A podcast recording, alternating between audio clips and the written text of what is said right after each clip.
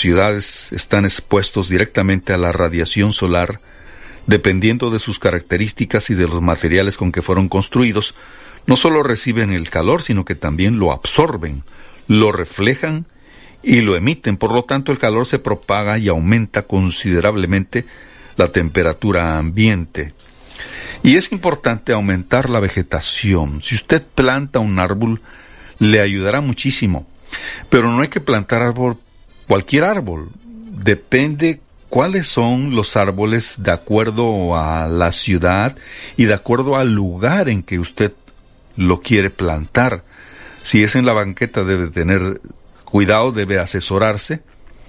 Hay que evaluar las alternativas de, de qué árboles nos conviene más, que no tengan raíces que se vayan a buscar las tuberías del agua, por ejemplo, las altas temperaturas se ven potenciadas por el fenómeno conocido como isla de calor. La temperatura aumenta en puntos aislados dentro de un territorio, las ciudades, mientras que en el ambiente urbano puede haber una diferencia de hasta 10 grados. La vegetación tiene un papel fundamental para mejorar las condiciones ambientales a su alrededor, porque actúa regulando la temperatura, por ejemplo en entornos cálidos, la presencia de vegetación puede llegar a refrescar la temperatura entre 1 a 5 grados Celsius. Así que hay que contribuir con una planta, con un árbol, para que refresque nuestro ambiente.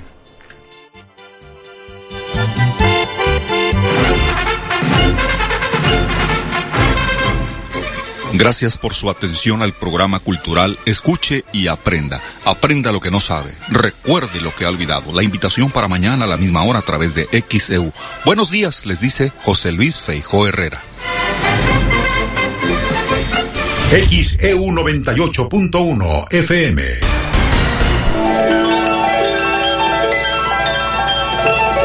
Hoy tenemos que dar las gracias. Gracias a quien nos permite disfrutar de un nuevo día.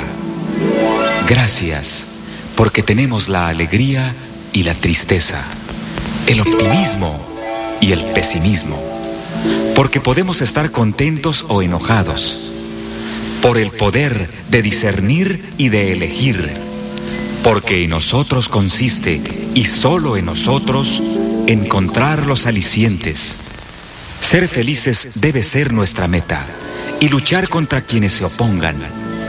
Para un ceño adusto, una sonrisa.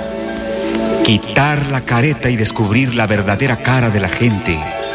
Enseñar a quien no sepa que la felicidad es gratis. Que no hay riqueza que valga si se es pobre de corazón. Que la pobreza vive mientras no nace el amor Gracias por la vida. Gracias a ti, como te llames Señor, que de cualquier forma eres el mismo. XEU Noticias 98.1 FM presenta El Noticiero de la U. Conduce la periodista Olivia Pérez.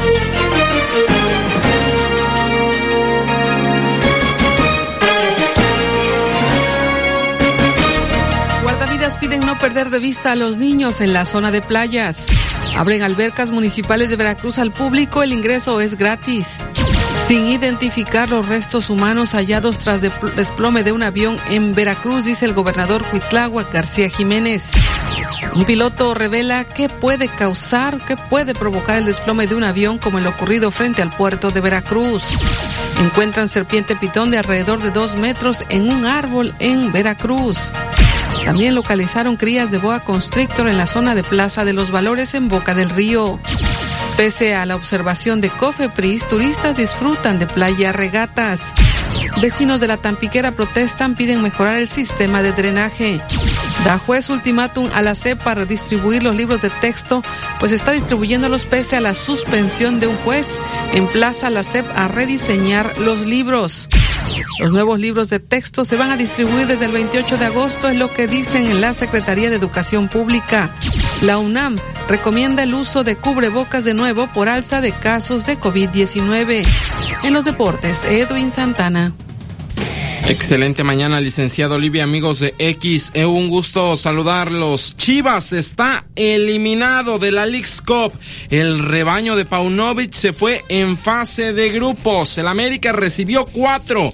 Golearon al América, un equipo de la MLS, pero el AME avanzó de ronda. Tenemos listos los 16 avos de final de la League's Cup. Equipos de Liga MX y de MLS que buscan el título. También platicamos de fútbol internacional y de el Águila de Veracruz que abre su penúltima serie de la temporada regular este día en el Nido contra Monterrey. Lo platicamos 7:30 y 8:15.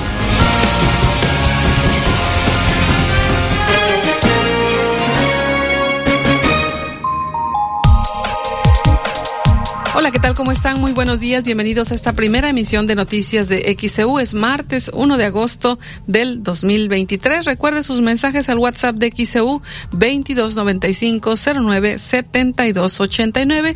Gracias por comunicarse con nosotros. Muy buenos días, José Luis Feijo. ¿Qué tal, Olivia Pérez? Muy buenos días. Hoy es martes 1 de agosto, son las 6 de la mañana con 36 minutos. Un día como hoy, pero de 1811, muere Ignacio Allende, caudillo de la independencia de México. En 1856, un día como hoy, se pone en circulación la primera estampilla postal con la efigie de Miguel Hidalgo. Hoy es el Día Mundial de la Alegría. Se instituyó en 2010 para promover la felicidad y el bienestar en todo el mundo. Santos, Alfonso María de Ligorio, patrono de los abogados, moralistas y de los confesores. San Pedro Fabre, Severo, Alexis, Exuperio, Félix, Secundino y Tomás. Felicidades a usted si lleva alguno de estos nombres. Hoy es onomástico, son las 6 de la mañana con 37 minutos. Hoy es martes 1 de agosto 2023. Volvemos. Cirujano urólogo. Trata cálculos urinarios con láser supertulio. Único en el estado. Agenda tu cita al 2293-438206. XHU98.1 FM, en la zona centro de la ciudad y puerto de Veracruz, Veracruz, República de México, la U de Veracruz. En XEU 98.1 FM está escuchando el noticiero de la U con Olivia Pérez.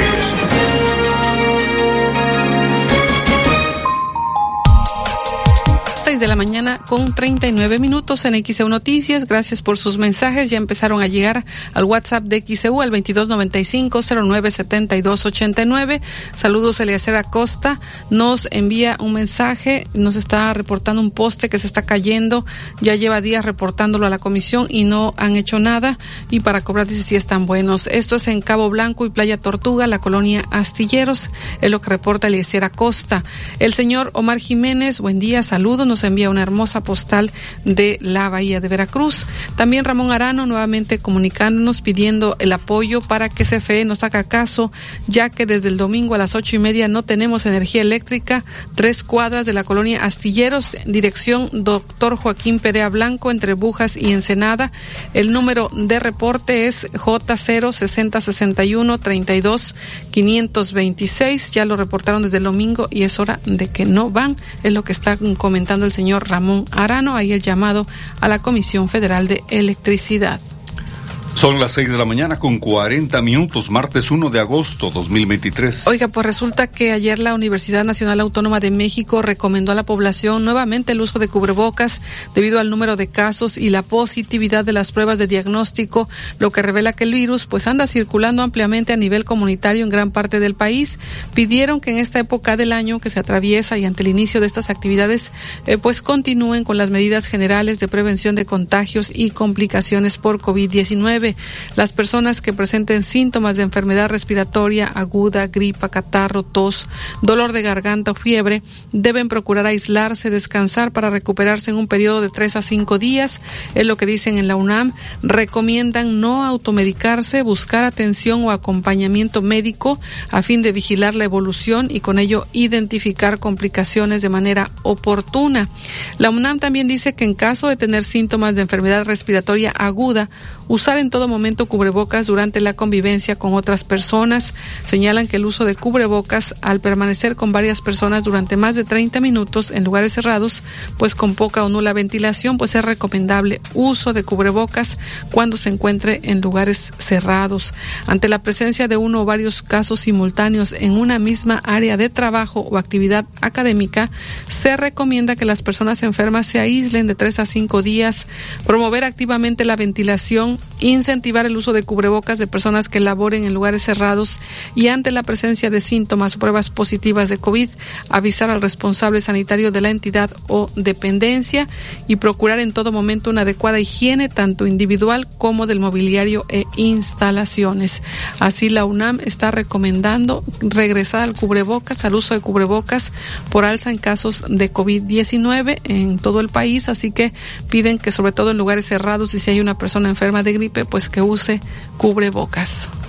Son las seis con cuarenta y dos, martes 1 de agosto 2023. Incluso en, los últimos casos de COVID-19 ya nos reportan médicos que el aislamiento solo llega a ser de tres a cinco días. Vamos a escuchar al doctor Lorenzo Castañeda.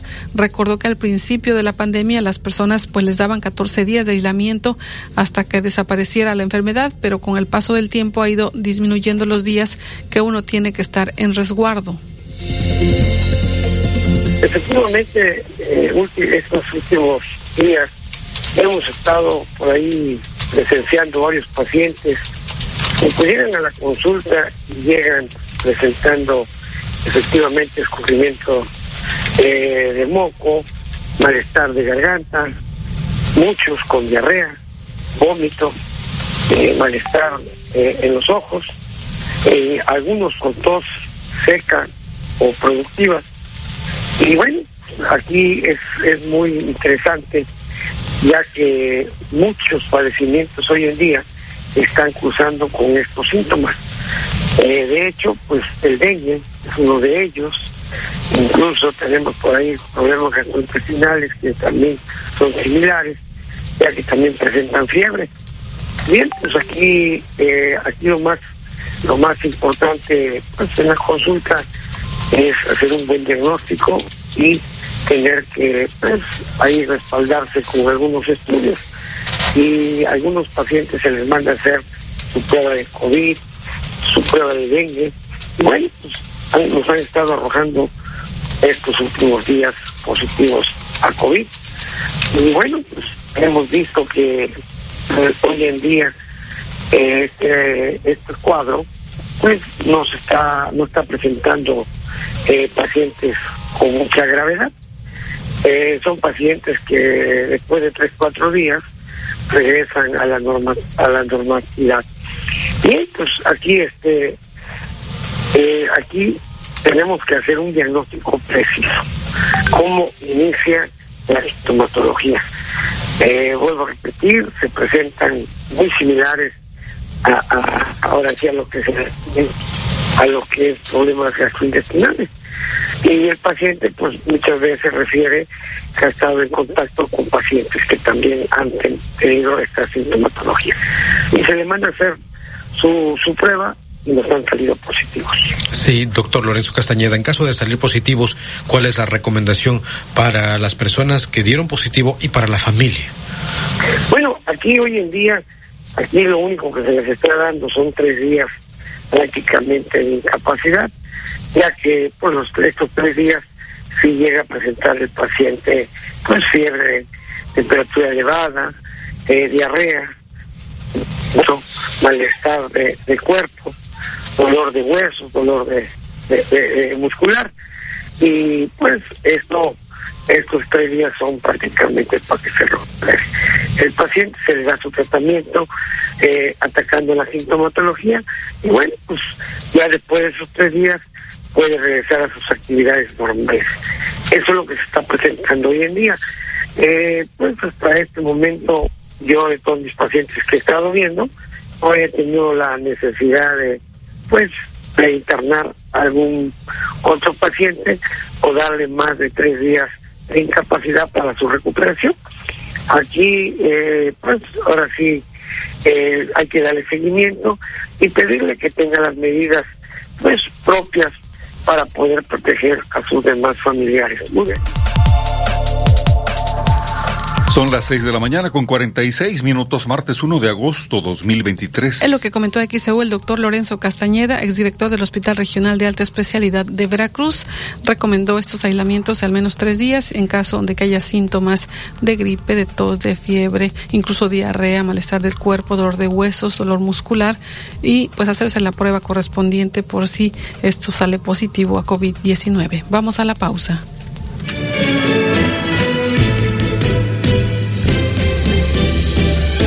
Los niños no son responsabilidad de los guardavidas, sino de los padres o adultos que los llevan a las playas, señala el coordinador de socorros de la Cruz Roja, David Cebadúa.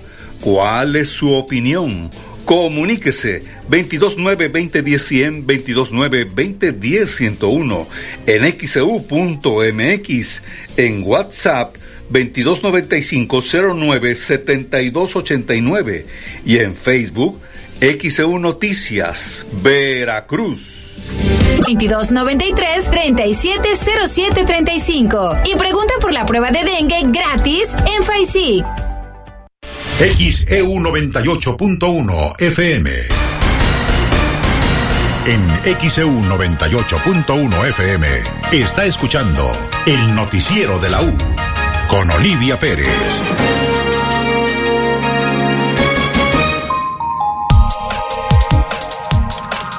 Las 6:48 es martes 1 de agosto 2023. Estamos transmitiendo desde el estudio Fernando Paso Sosa el noticiero de la U. Recientemente el INEGI dio a conocer que en pandemia hubo un exceso de mortalidad en México. Vamos a escuchar lo que explica al respecto la doctora Laurian Jiménez, eh, doctora por la UNAM. Eh, bueno, el pasado 26 de julio, hace unos días, el INEGI eh, finalmente emite los el reporte preliminar del año completo de 2022, en donde se, se incluyen eh, las causas de muerte durante el año, ¿no? Los números de las y las causas de muerte durante el año. eh, lo que el INEGI, claro, esto se considera un reporte preliminar porque eh, los datos definitivos no van a estar disponibles hasta octubre, siendo que la Secretaría de Salud ha retrasado la el reporte de algunas causas de muerte, como por ejemplo las defunciones maternas, las muertes de menores de 5 años, los homicidios y todas las causas que están sujetas a vigilancia epidemiológica. Esto incluye COVID-19. De tal manera que sí hay algunos datos, pero se sigue considerando este reporte como preliminar hasta octubre que ya se reporte todo esto que acabo de mencionar eh, por las causas que acabo de, de- de decir, ¿no? De- queriendo decir que los datos de los que vamos a hablar ahorita seguramente serán más elevados, sobre todo en estos rubros. Eh, en el que nos atañe en esta conversación en particular es el de COVID-19.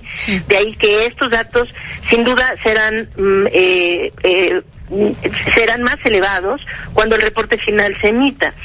Lo que eh, el reporte nos está indicando es una situación realmente fatal, ¿no?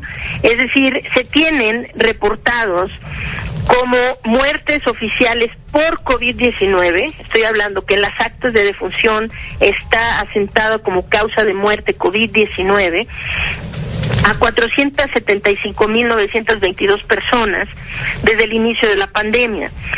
Esto discrepa, desde luego, notablemente de la cifra oficial que maneja la Secretaría de Salud de 334.336 hasta el día de ayer. ¿sí? Eh, entendiendo además que las cifras del INEGI llegan solo hasta el último día de diciembre del 2022, del año pasado. Las cifras que emite la Secretaría de Salud son hasta el día de hoy, ¿no? O sea, las cifras más recientes. Y de cualquier manera, hay un subconteo de muertes en el reporte oficial de 141.586 defunciones. Esto es algo que desde luego, pues la Secretaría de Salud debería de haber hecho algo por corregir desde hace mucho tiempo, pero los días, los meses y los años pasan y no parecen tener la intención de hacer la debida corrección para incluir como mínimo las muertes que sí ocurrieron por COVID-19.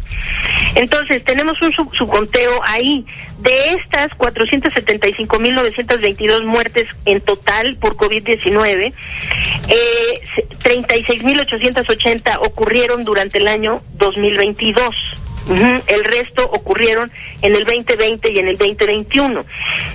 Entonces, sí ha habido menor, eh, en 2022 hubo menor cantidad de muertes por COVID-19 que en los dos años previos o los dos primeros años de la pandemia.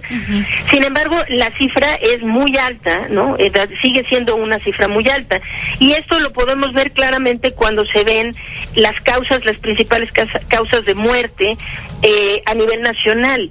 COVID-19 fue la segunda causa de muerte en el año 2020, la primera causa de muerte en el 2021 y en el 2022, a pesar de que se tuvo más de un año, o sea, casi dos años ya de en cuanto a la disponibilidad de vacunas y COVID-19 mayormente se ha vuelto una enfermedad prevenible, o la muerte por lo menos, la muerte por COVID-19 se ha hecho prevenible. De cualquier manera, en el 2022, dos años después de que inició la vacunación contra COVID-19 en nuestro país, eh, siguió representando la sexta causa de muerte, la sexta causa más frecuente de muertes, sí, a nivel nacional, siendo la séptima en hombres y la quinta en mujeres. Ujú. Este, esto, pues son eh, datos eh, atroces. Oficiales. Y ahorita eh, hablamos del exceso de mortalidad. Dígame. ¿Esto de qué nos habla? El, el que sea primero en 2020 segunda causa, 2021 primera causa y 2022 sexta causa, todavía figurando entre las principales causas de muerte en nuestro país. Pues mientras siga figurando dentro de las principales causas de muerte, ¿no? Las principales 10 causas de muerte, pues sigue siendo una enfermedad, pues importante que no podemos hacer de menos minimizar ni eh, hacer a un lado como si ya el problema no existiera. Sigue siendo un problema muy grave que mata a mucha más gente que la influenza, que las enfermedades cerebrovasculares y que otras enfermedades, ¿no? Eh, comunes por las cuales hay eh, muertes en el país. Entonces, pues COVID-19 sigue siendo una enfermedad muy importante. Veremos qué pasa en el 2023. Aquí yo creo que el dato importante a rescatar es que estas cifras son atroces si hacemos los comparativos con otros países en donde la vacunación fue mucho más extensa, mucho de mayor calidad y eh, mucho más oportuna que en nuestro país. Eh, no habría razón por la cual en el 2022 todavía figurara COVID-19 como una de las de las 10 principales causas de muerte si es que la vacunación se hubiera hecho adecuadamente en este país. No fue así porque hasta la fecha lo que sabemos es que la cobertura de vacunación eh, de gente que, se considera como completamente vacunada, es decir, con el esquema completo de vacunación contra COVID-19, no ha excedido nunca del 65%. Está, estamos rondando en alrededor del 65%. Esta es una cobertura muy baja y claro, pues hay que hacer mención de que en este país no se han tenido los refuerzos ni en tiempo, ni en forma, ni en calidad, ni en suficiencia.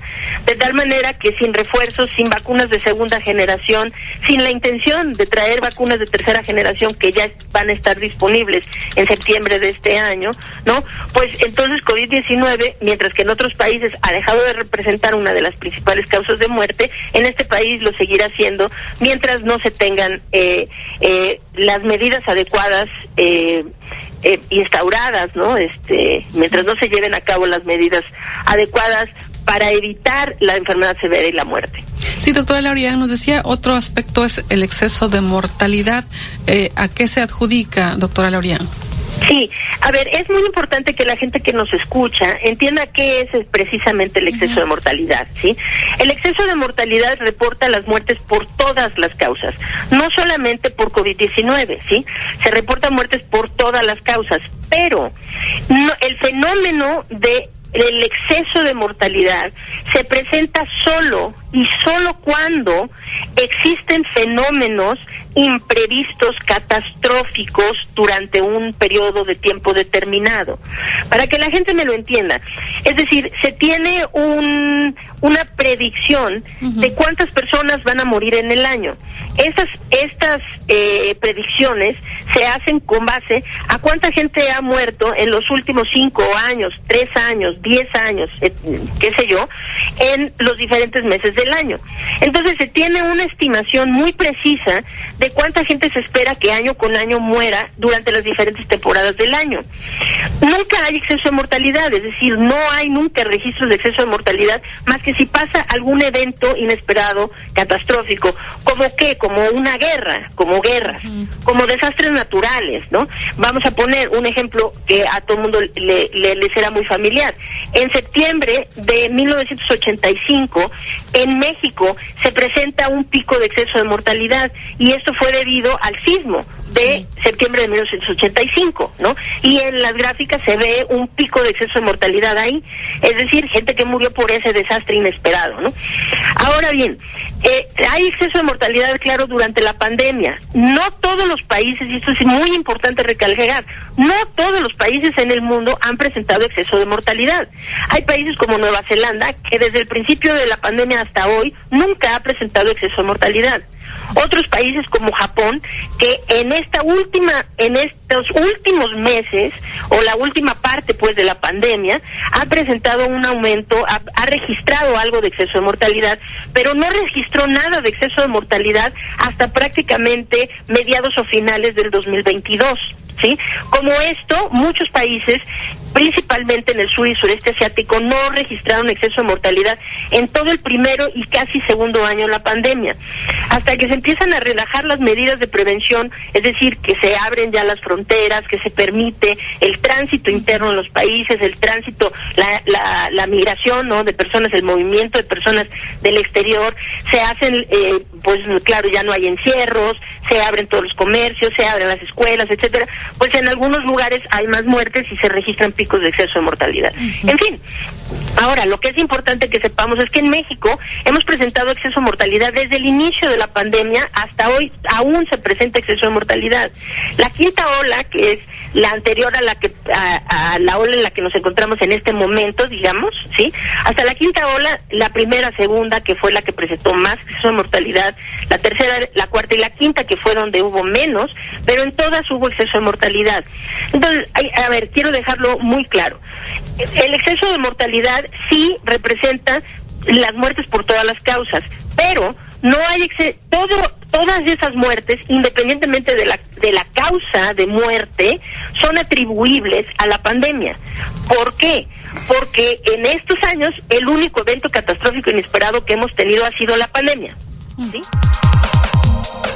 Las 6:59, martes 1 de agosto 2023. Ahí lo que explicó la doctora Laurian Jiménez, jefa del Laboratorio de Genética Molecular de la UNAM, maestra en ciencias por Harvard, sobre este exceso de mortalidad en México durante la pandemia. Vamos a la pausa. M, la U de Veracruz, estación integrante de Grupo Pasos Radio. En XEU 98.1 FM está escuchando el noticiero de la U con Olivia Pérez.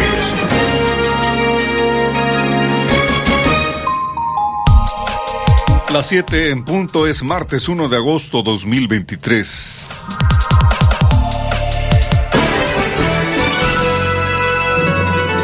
XEU Noticias 98.1 FM presenta los encabezados de los periódicos que se publican en la capital del país.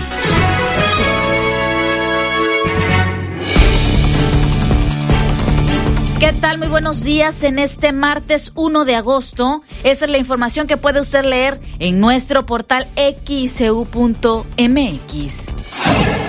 Piden no perder de vista a niños en playas de Veracruz, guardavidas dan recomendaciones.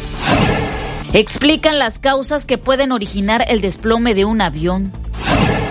Aseguran más de 130 migrantes en tres municipios de Veracruz. Hay seis detenidos. El Universal.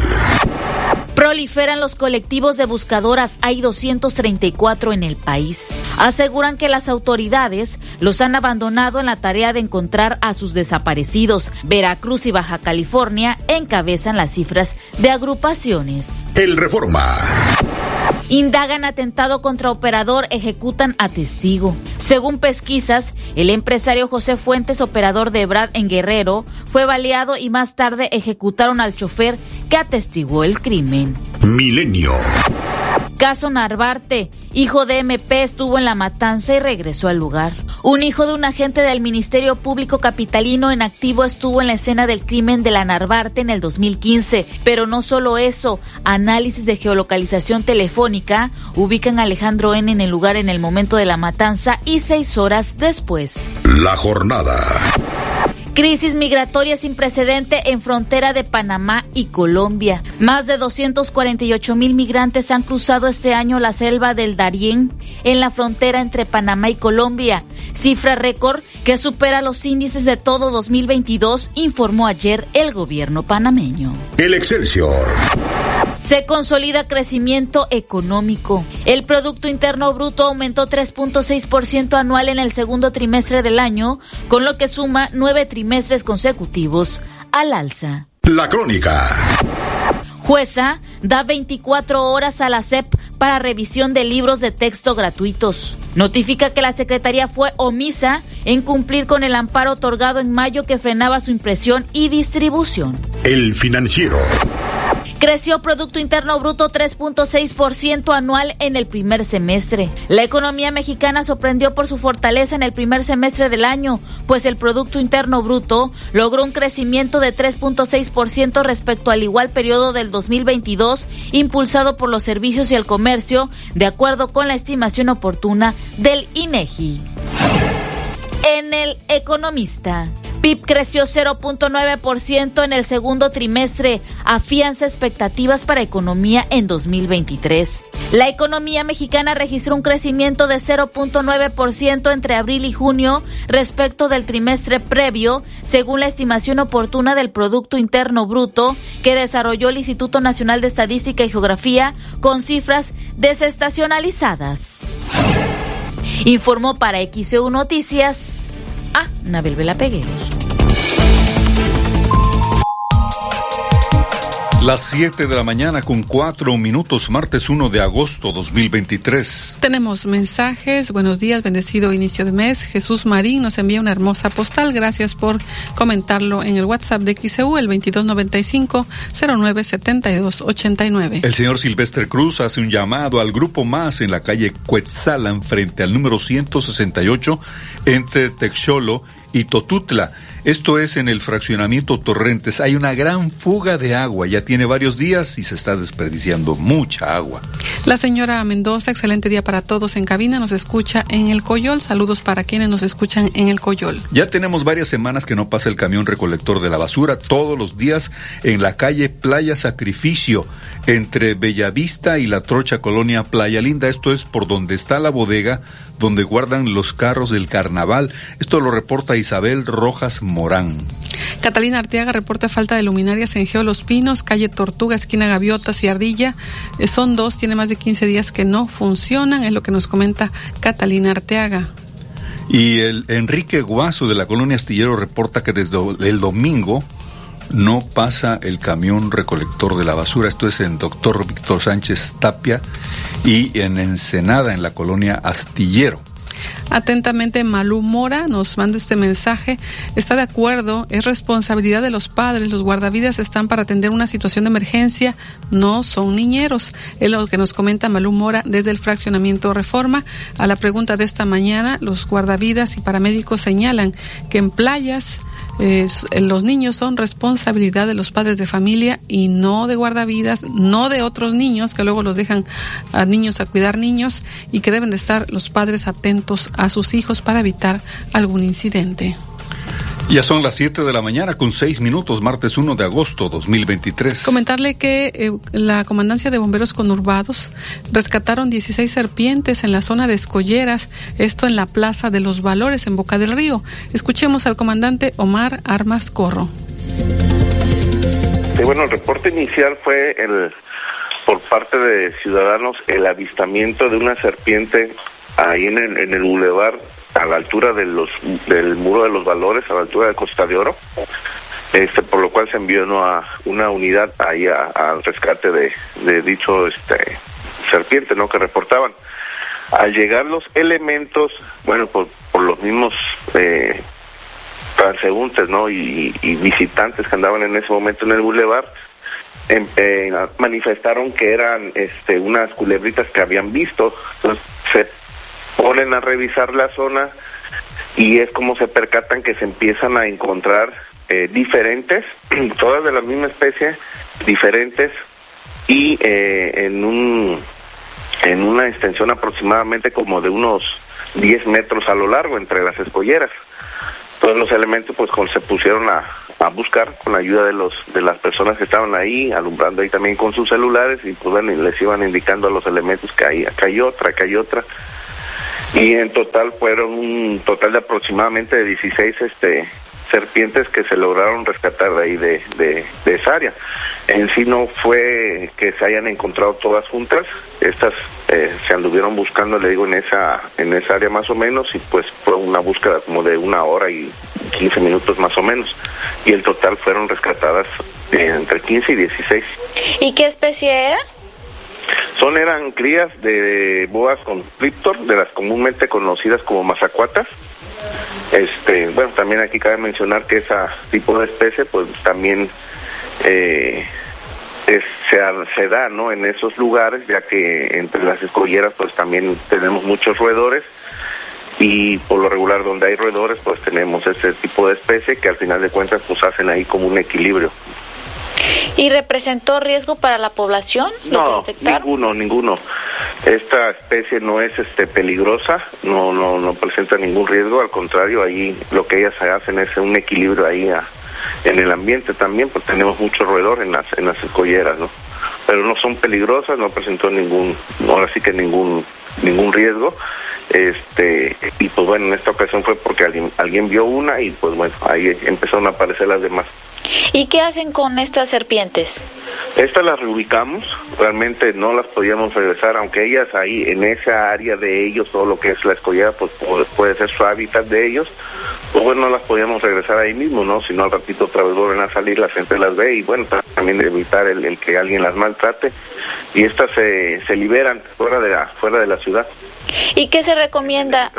¿Qué se recomienda a la población en caso de ver alguna de estas eh, serpientes?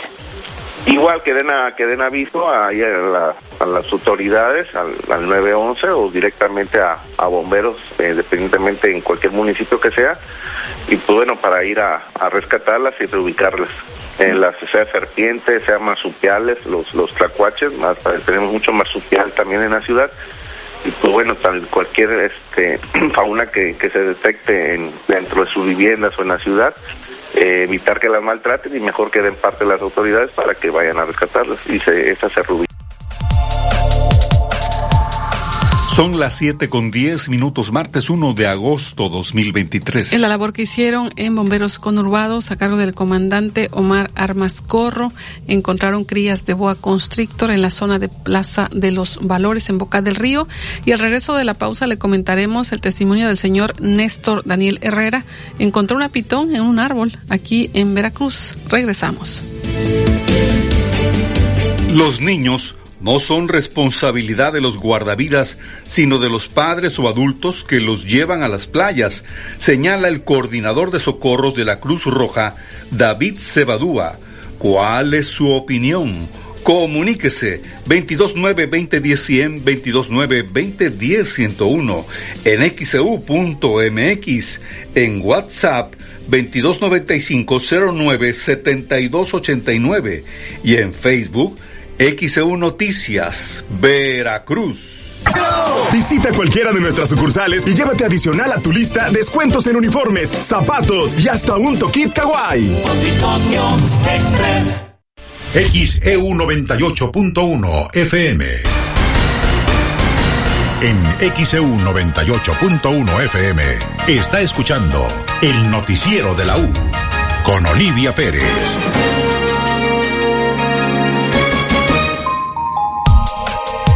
Las 7 con 13, martes 1 de agosto 2023.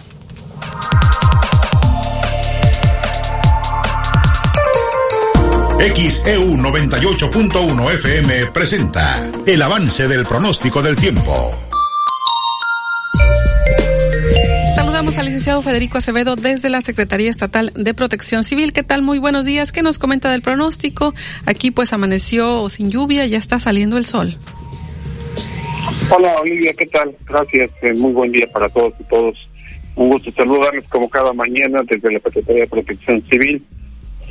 Sí, efectivamente, eh, se observa que hubo nublados eh, pues en el transcurso de la madrugada y, y al parecer eh, sí ya están disminuyendo y que estos únicamente están concentrados ahí en llanuras y costas del centro, los más los de mayor espesor, porque sí el tiempo está mayormente nublado en lo que es el centro de la entidad, mayormente despejado en lo que es el, el norte y parcialmente nublado a mayormente nublado en las cuencas del sur del estado de Veracruz.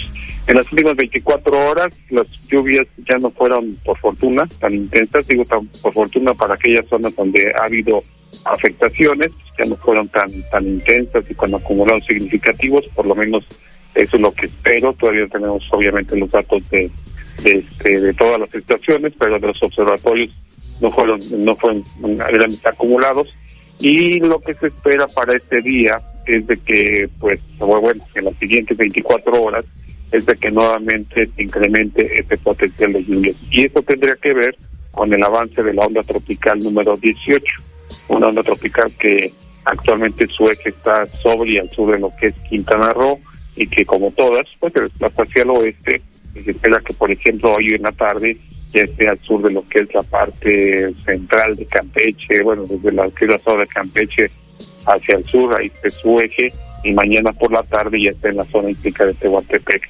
Esta avance del onda tropical, por lo tanto, estará dando lugar a que se incremente la nubosidad, la probabilidad de lluvias y de tormentas con los máximos acumulados eh, nuevamente en lo que es el centro y sur del, estado de Veracruz, sobre todo hacia la zona sur los, los, ah, mayores valores de, lluvia y aquí pues este, nuevamente se espera que sigan ahí en la en la zona conurbada de la Cruz Boca del bueno, lo que es la costa central y llanuras del centro. Continúan las lluvias y creemos que esto podría ser este, especialmente durante las noches a las madrugadas o primeras horas de la mañana.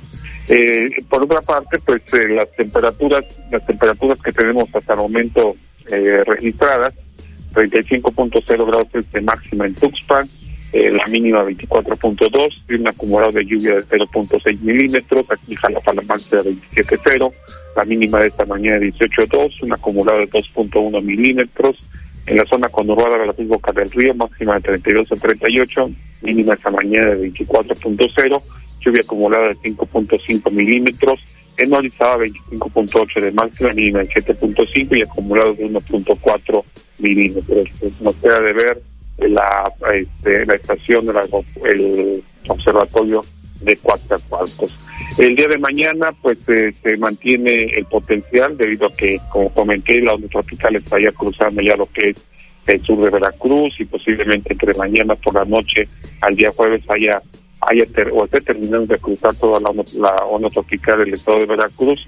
Ya sea que para el próximo jueves por la tarde estaría sobre al sur de lo que es el estado de Guerrero. Así es que lo que es hoy, martes, miércoles y jueves, solamente con condiciones para lluvia. Esperemos, por lo menos así lo indican, bueno, creemos que los modelos que así lo indican, que, las lluvias sean, sean tan intensas como durante el fin de semana, pero de todas horas, en las que puedan eh, precipitar, lo que se puedan dar, pues eh, eh, obviamente estarán cayendo sobre una superficie saturada, un suelo saturado, por las lluvias anteriores, así es que eh, sigue latente eh, la posibilidad de que se puedan dar deslaves, deslizamientos de laderas derrumbes.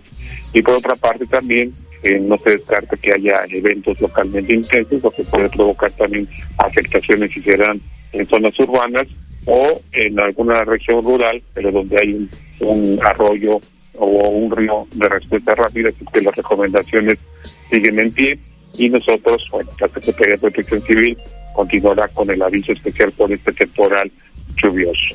En cuanto al pronóstico de temperaturas máximas para hoy, las mayores eh, hacia la zona norte, donde tendríamos máximas entre los 34 hasta 39 grados Celsius, las más altas en la región de la Huasteca, como siempre, en la zona de Jalapa, Orizaba y Córdoba, entre los 26 a 28, el puerto de la Cruz, Boca del Río, municipios vecinos, entre los 32 a 34, el índice de calor entre los 36 a 38 cuando se alcance la máxima temperatura, y en la zona sur entre los 33, 32, 33 hasta los 36 grados Celsius. Estas últimas son las máximas en la zona límites con el estado de Oaxaca. El viento que en este momento está del noroeste muy débil, pues estará rolando como es algo normal, típico, eh, hacia el este, pero principalmente norte y noreste en el transcurso de la tarde, eh, bueno, a partir del mediodía y dominando de direcciones durante la tarde, con velocidades de 20 hasta 30 kilómetros por hora. Rachas son posibles, como siempre, en las zonas donde haya tormentas eléctricas.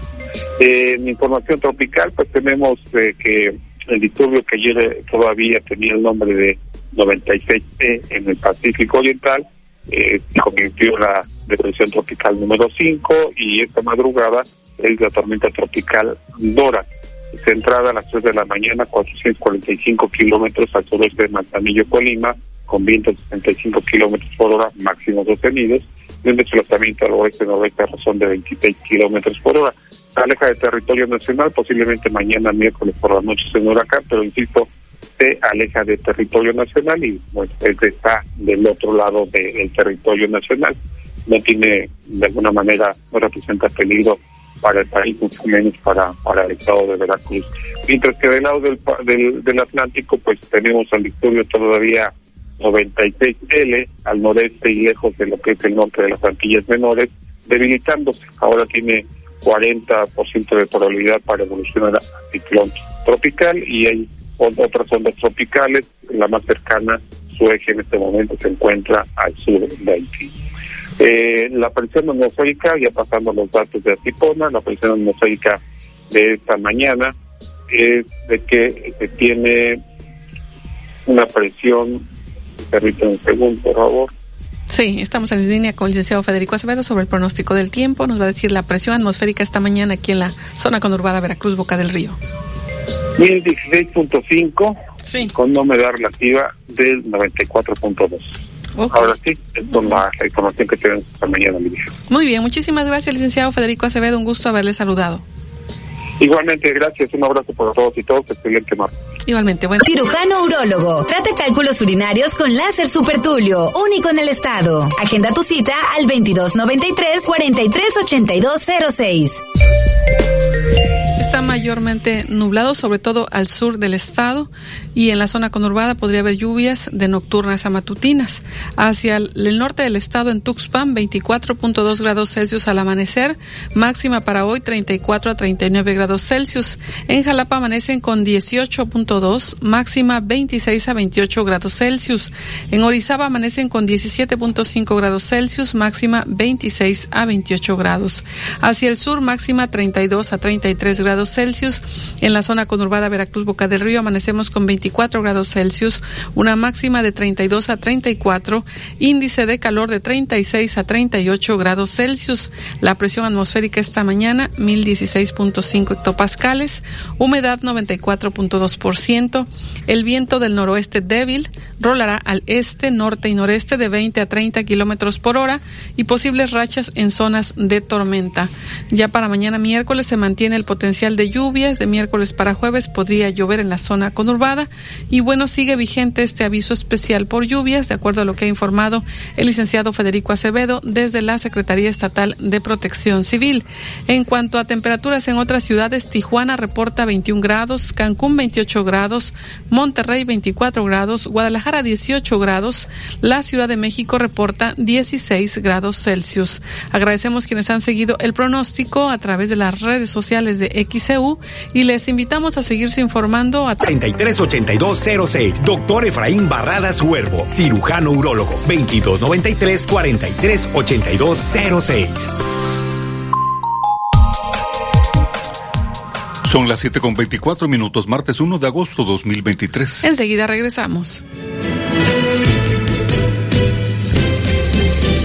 Los niños no son responsabilidad de los guardavidas, sino de los padres o adultos que los llevan a las playas, señala el coordinador de socorros de la Cruz Roja, David Cebadúa. ¿Cuál es su opinión? Comuníquese 229-2010-100, 229-2010-101 en xeu.mx, e en WhatsApp 2295-09-7289 y en Facebook XEU Noticias. Pueblo, el trabajo de la Corte es defender la Constitución, donde se encuentran nuestros derechos y libertades. La Corte contigo. XHU 98.1 FM, en la zona centro de la ciudad y puerto de Veracruz, Veracruz, República de México, la U de Veracruz. En XEU 98.1 FM, está escuchando el noticiero de la U, con Olivia Pérez.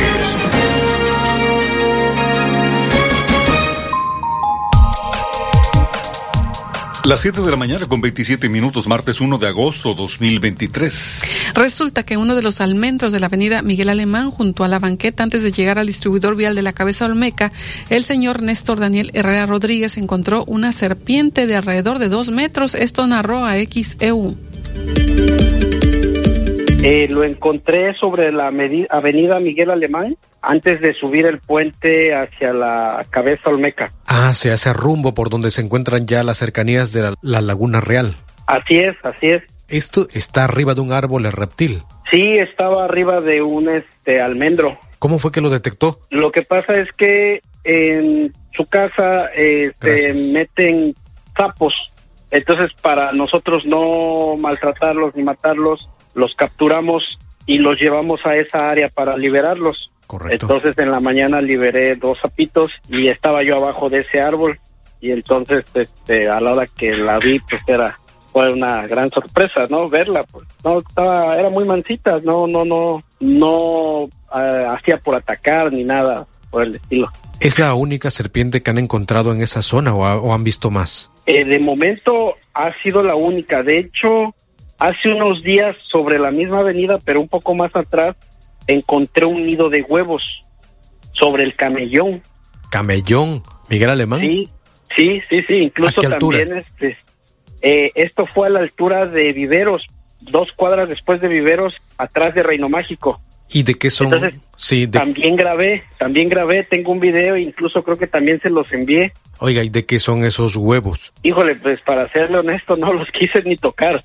Sí, sí, pero no sabe si son de reptiles, si son de aves, etcétera. Sí, sí, sí investigué, sí vi las características y sí parecían de una especie eh, en especial, principalmente de, de pitón, porque eran un poco más chicos que si fueran de gallina. Correcto. O sea, no eran tan grandes. En cuanto a eso, dio parte a las autoridades o qué pasó con esa serpiente, se fue o ahí siguió en el árbol. Eh, pues de hecho, este, la, lo único que hice fue reportarlo a ustedes. También lo etiqueté a Protección Civil, pero estuve aproximadamente como una hora ahí en el lugar y no no llegó nadie, entonces pues me retiré y el reptil seguía en el árbol. No no no no hacía por, o sea, andaba de una rama en otra, pero no hacía por bajar. ¿Ella en esa zona es un lugar montoso o está limpio? No, sí, sí tiene mucho monte hacia la hacia la banqueta, por así decirlo, donde uno circula. Ah, ya en la banqueta donde la gente de, camina. Sí, sí, sí, sí, está, el árbol está a 10 centímetros de la banqueta. Y entonces esa zona se podría considerar como hábitat natural de esas especies o no, eh, Sí, sí, seguramente sí, porque eh, pues Laguna Real es muy grande y pues es probable que, que ahí ya encuentre su área de, de comida, su hábitat. Ante estas especies que han encontrado o que ha encontrado, ¿qué precauciones toman para con las personas? Pues de alguna manera, pues la, la, una, una ocasión hace tiempo agarré una, tuve que capturarla porque este, pues ahí sí ya estaba más hacia la mancha urbana y estaba fuera de la, de la casa de unos vecinos y ahí sí la tuvimos que capturar nosotros porque no, no llegó la, las autoridades, la tuvimos que capturar y la fui a entregar a Profepa y ya ellos se encargaron de liberarla. ¿De cuánto era esa que capturó? ¿Cuánto medía? Híjole, esa ya era como de metro y medio, aproximadamente como esta, muy similar. ¿Esta cuánto mide? Esta medía como fácil, casi los dos metros. Ah, ya está grande. Sí, sí, sí, sí. Correcto, pues algo que desea agregar para que sean noticias. Este, pues, que cuando las vean no la lastimen, porque muchas veces uno por ignorancia trata de atacarlas o trata de, de alguna manera, este, pues incluso hasta matarlas, oye feo, ¿no? Pero lo que se les aconseja es tratar de observarlas de lejos y no interrumpir su trayecto y pues si es posible hablar a alguna autoridad y si no, pues nada más tener cuidado de no acercarse mucho.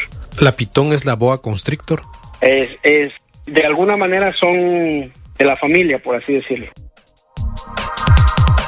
Son las 7:32, martes 1 de agosto 2023. Ahí lo que comentó el señor Néstor Daniel Herrera Rodríguez, su testimonio de que encontró en un almendro ahí en la avenida Miguel Alemán una pitón constrictor y pues lo que pide es que en este caso se avise a las autoridades, no atacarla, no intentar agarrarla, puede ser un riesgo. Y bueno, ya escuchábamos antes a bomberos conurbados, al número hay que, eh, que hay que llamar es al 911, es lo que dicen en bomberos conurbados, ya sea que en 911 con contacten a los bomberos o a la Profepa. 732, martes 1 de agosto 2023. Vamos al reporte financiero. La Bolsa Mexicana de Valores registró este lunes una pérdida de 0.17% en su principal indicador, con lo que rompió una racha de cuatro sesiones consecutivas al alza, siendo el sector de las telecomunicaciones la principal incidencia a la baja. En divisas, el dólar gana 0.58% y se cotiza en 16 pesos con 82 centavos. El euro gana 0.20% y se cotiza en 18 pesos con 43 centavos. La onza de plata gana 1.81% y se cotiza en 416 pesos con 63 centavos. El centenario de oro gana 0.25% y se cotiza en 33.037 pesos con 67 centavos. En la primera sesión del mes, la atención de los inversionistas estará en la encuesta de las expectativas del Banco de México, captación de remesas y los índices del PMI de México y Estados Unidos. Informó para XEU Noticias a Nabel Vela Pegueros.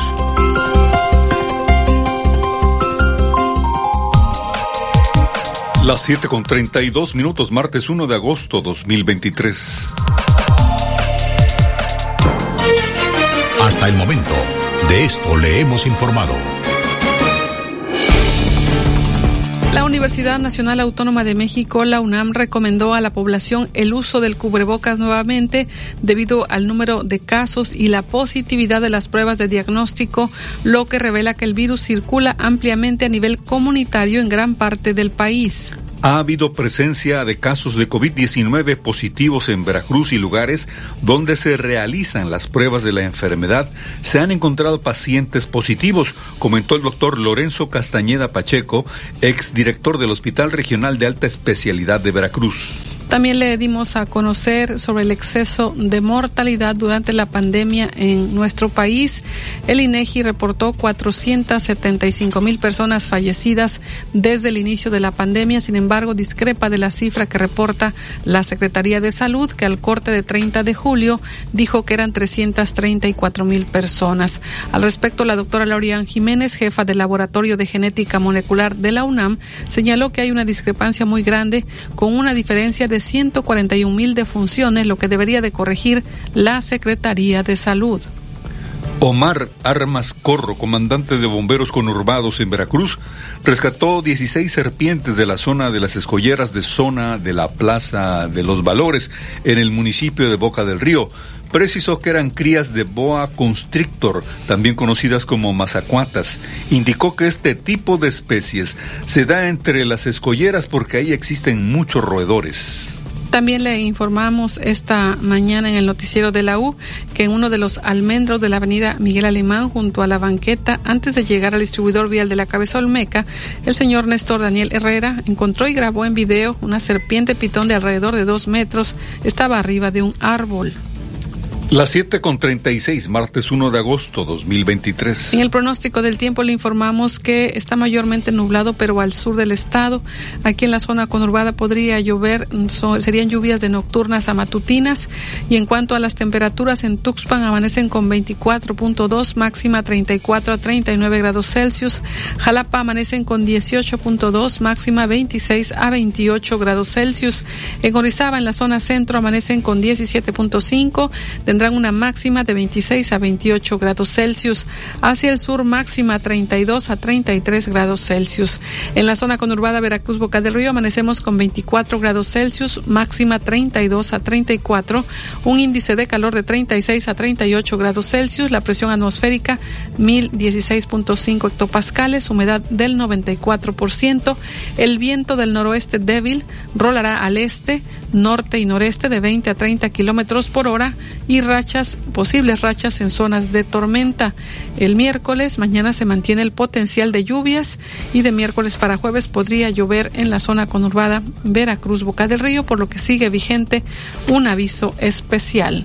Y más adelante le tendremos detalles. Eh, si van a la playa, tomen en cuenta las recomendaciones de los guardavidas, evitar poner en riesgo la vida de sus hijos, es lo que exhortan en, en la Cruz Roja, el coordinador de socorros de la Cruz Roja, David Cebadúa y señala que los niños en la zona de playas son responsabilidad de los padres y de los adultos, no de otros niños ni tampoco de los guardavidas. Le tendremos los detalles. También pese a la observación de Cofepris, turistas disfrutan de la playa regatas. Y en los deportes, Edwin Santana.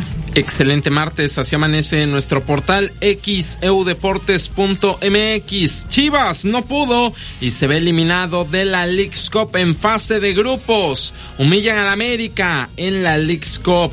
Por esta razón, empresario declinó la lucha por regresar el fútbol a Veracruz. Héctor Herrera está feliz de enfrentar a Pachuca, pero quiere eliminarlos de la League's Cup. Y Cavani es presentado con Boca Juniors en medio de toda una fiesta. Tenemos el video disponible en xeudeportes.mx en cuestiones de índole nacional. Diario Cancha, suplemento deportivo de Grupo Reforma, en su portada dice ridículo.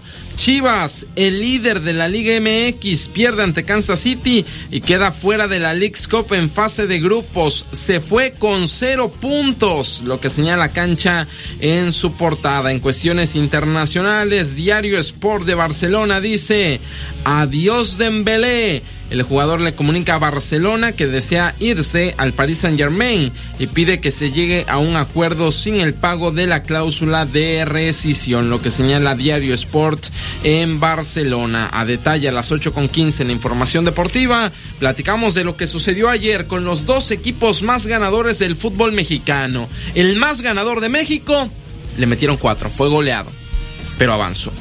El segundo más ganador de México, quedó eliminado en fase de grupos de la League's Cup y se fue con cero puntos del torneo. Así son los dos más ganadores de nuestro balompié en este torneo que es la Leagues Cup. También lo que sucede en el fútbol internacional. Listo los cruces de 16 avos de final de la Leagues Cup. Messi y Miami ya tienen rivales. Cruz Azul, Pumas, Tigres, Monterrey, La Fiera de León y los equipos con mexicanos en la MLS. Y también hoy arranca la penúltima serie, penúltima del Águila de Veracruz en condición de local. Lo platicamos 8 con 15.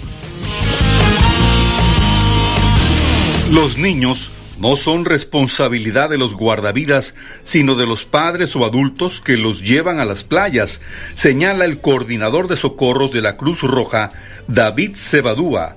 ¿Cuál es su opinión? Comuníquese 229-2010-100, 229-2010-101, en xeu.mx, en WhatsApp 2295-09-7289 y en Facebook XEU Noticias, Veracruz. Échale un lente a Veracruz y únete a charlas, talleres, exposiciones y conferencias. Te esperamos en el puerto de Veracruz. Ya queremos volverte a ver.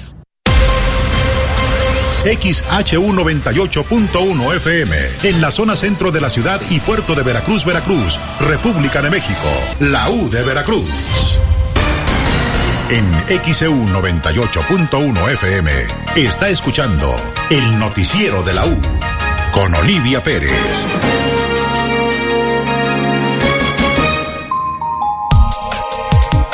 Las 7 con 44 minutos, martes 1 de agosto 2023. Está en proceso el operativo de vacaciones de verano en Veracruz, Boca del Río. Al respecto, el guardavidas Emanuel Reyes Espejo indicó que las playas están señalizadas con lonas, con boyas para la protección de los visitantes y pide no perder de vista a los niños en la zona de playas.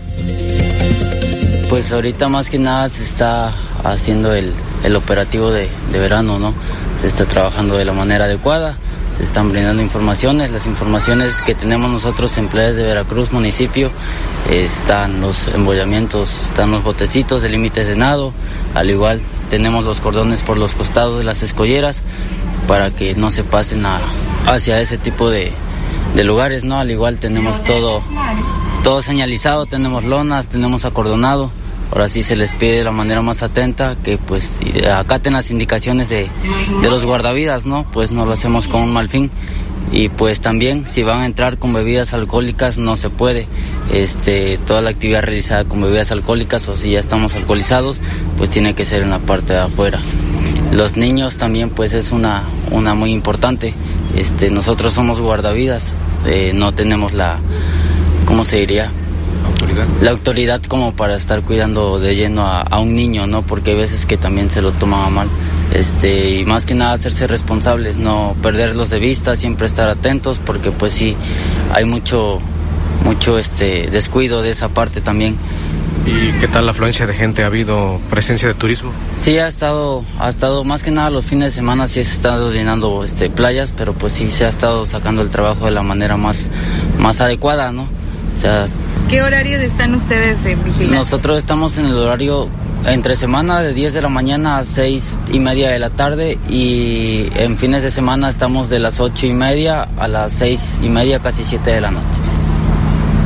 Oye, ¿y ha habido apercibimientos o gente que le hayan dicho no te pases para allá o cuidado? ¿O rescates? Este, rescates no, no se ha visto ahorita, gracias a Dios, en playas de Veracruz. Este, como les comenté, sí se ha estado trabajando bien, han estado apoyando de la manera más, más atenta los, los bañistas y pues el típico de que me voy y me regreso, pero te metes con él y hablas de la manera más tranquila y pues se entienden, ¿no? Se entienden. Así es. Los apoyos personal de la Marina vemos también, ¿no? Este sí tenemos tenemos la coordinación de, del apoyo de Marina, está el plan Marina también y pues sí es una ayuda muy muy grande para nosotros porque pues ven a, los marinos y también nos apoyan de, de, la manera también. ¿Cuántos metros son de playa en el que se les permite hasta donde está el bote naranja?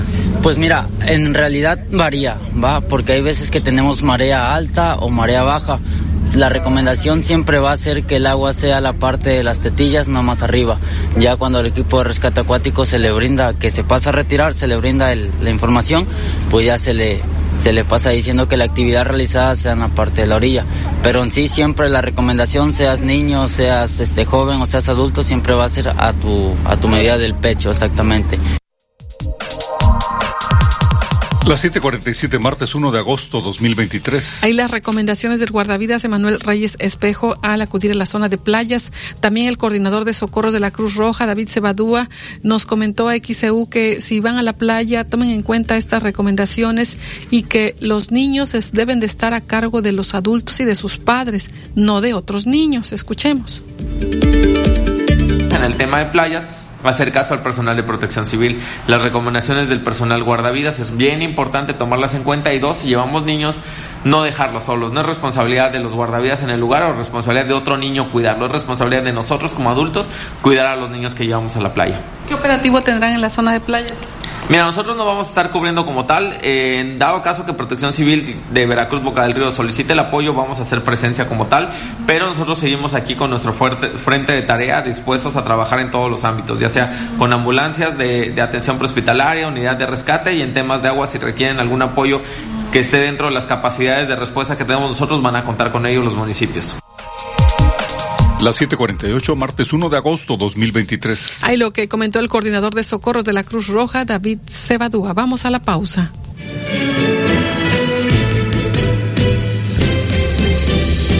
Los niños no son responsabilidad de los guardavidas, sino de los padres o adultos que los llevan a las playas, señala el coordinador de socorros de la Cruz Roja, David Cebadúa. ¿Cuál es su opinión?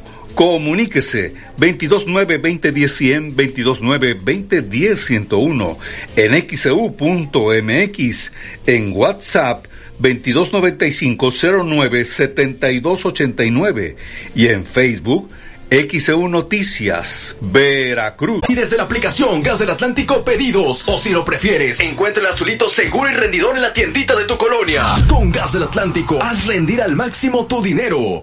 XEU 98.1 FM. En XEU 98.1 FM está escuchando el noticiero de la U con Olivia Pérez.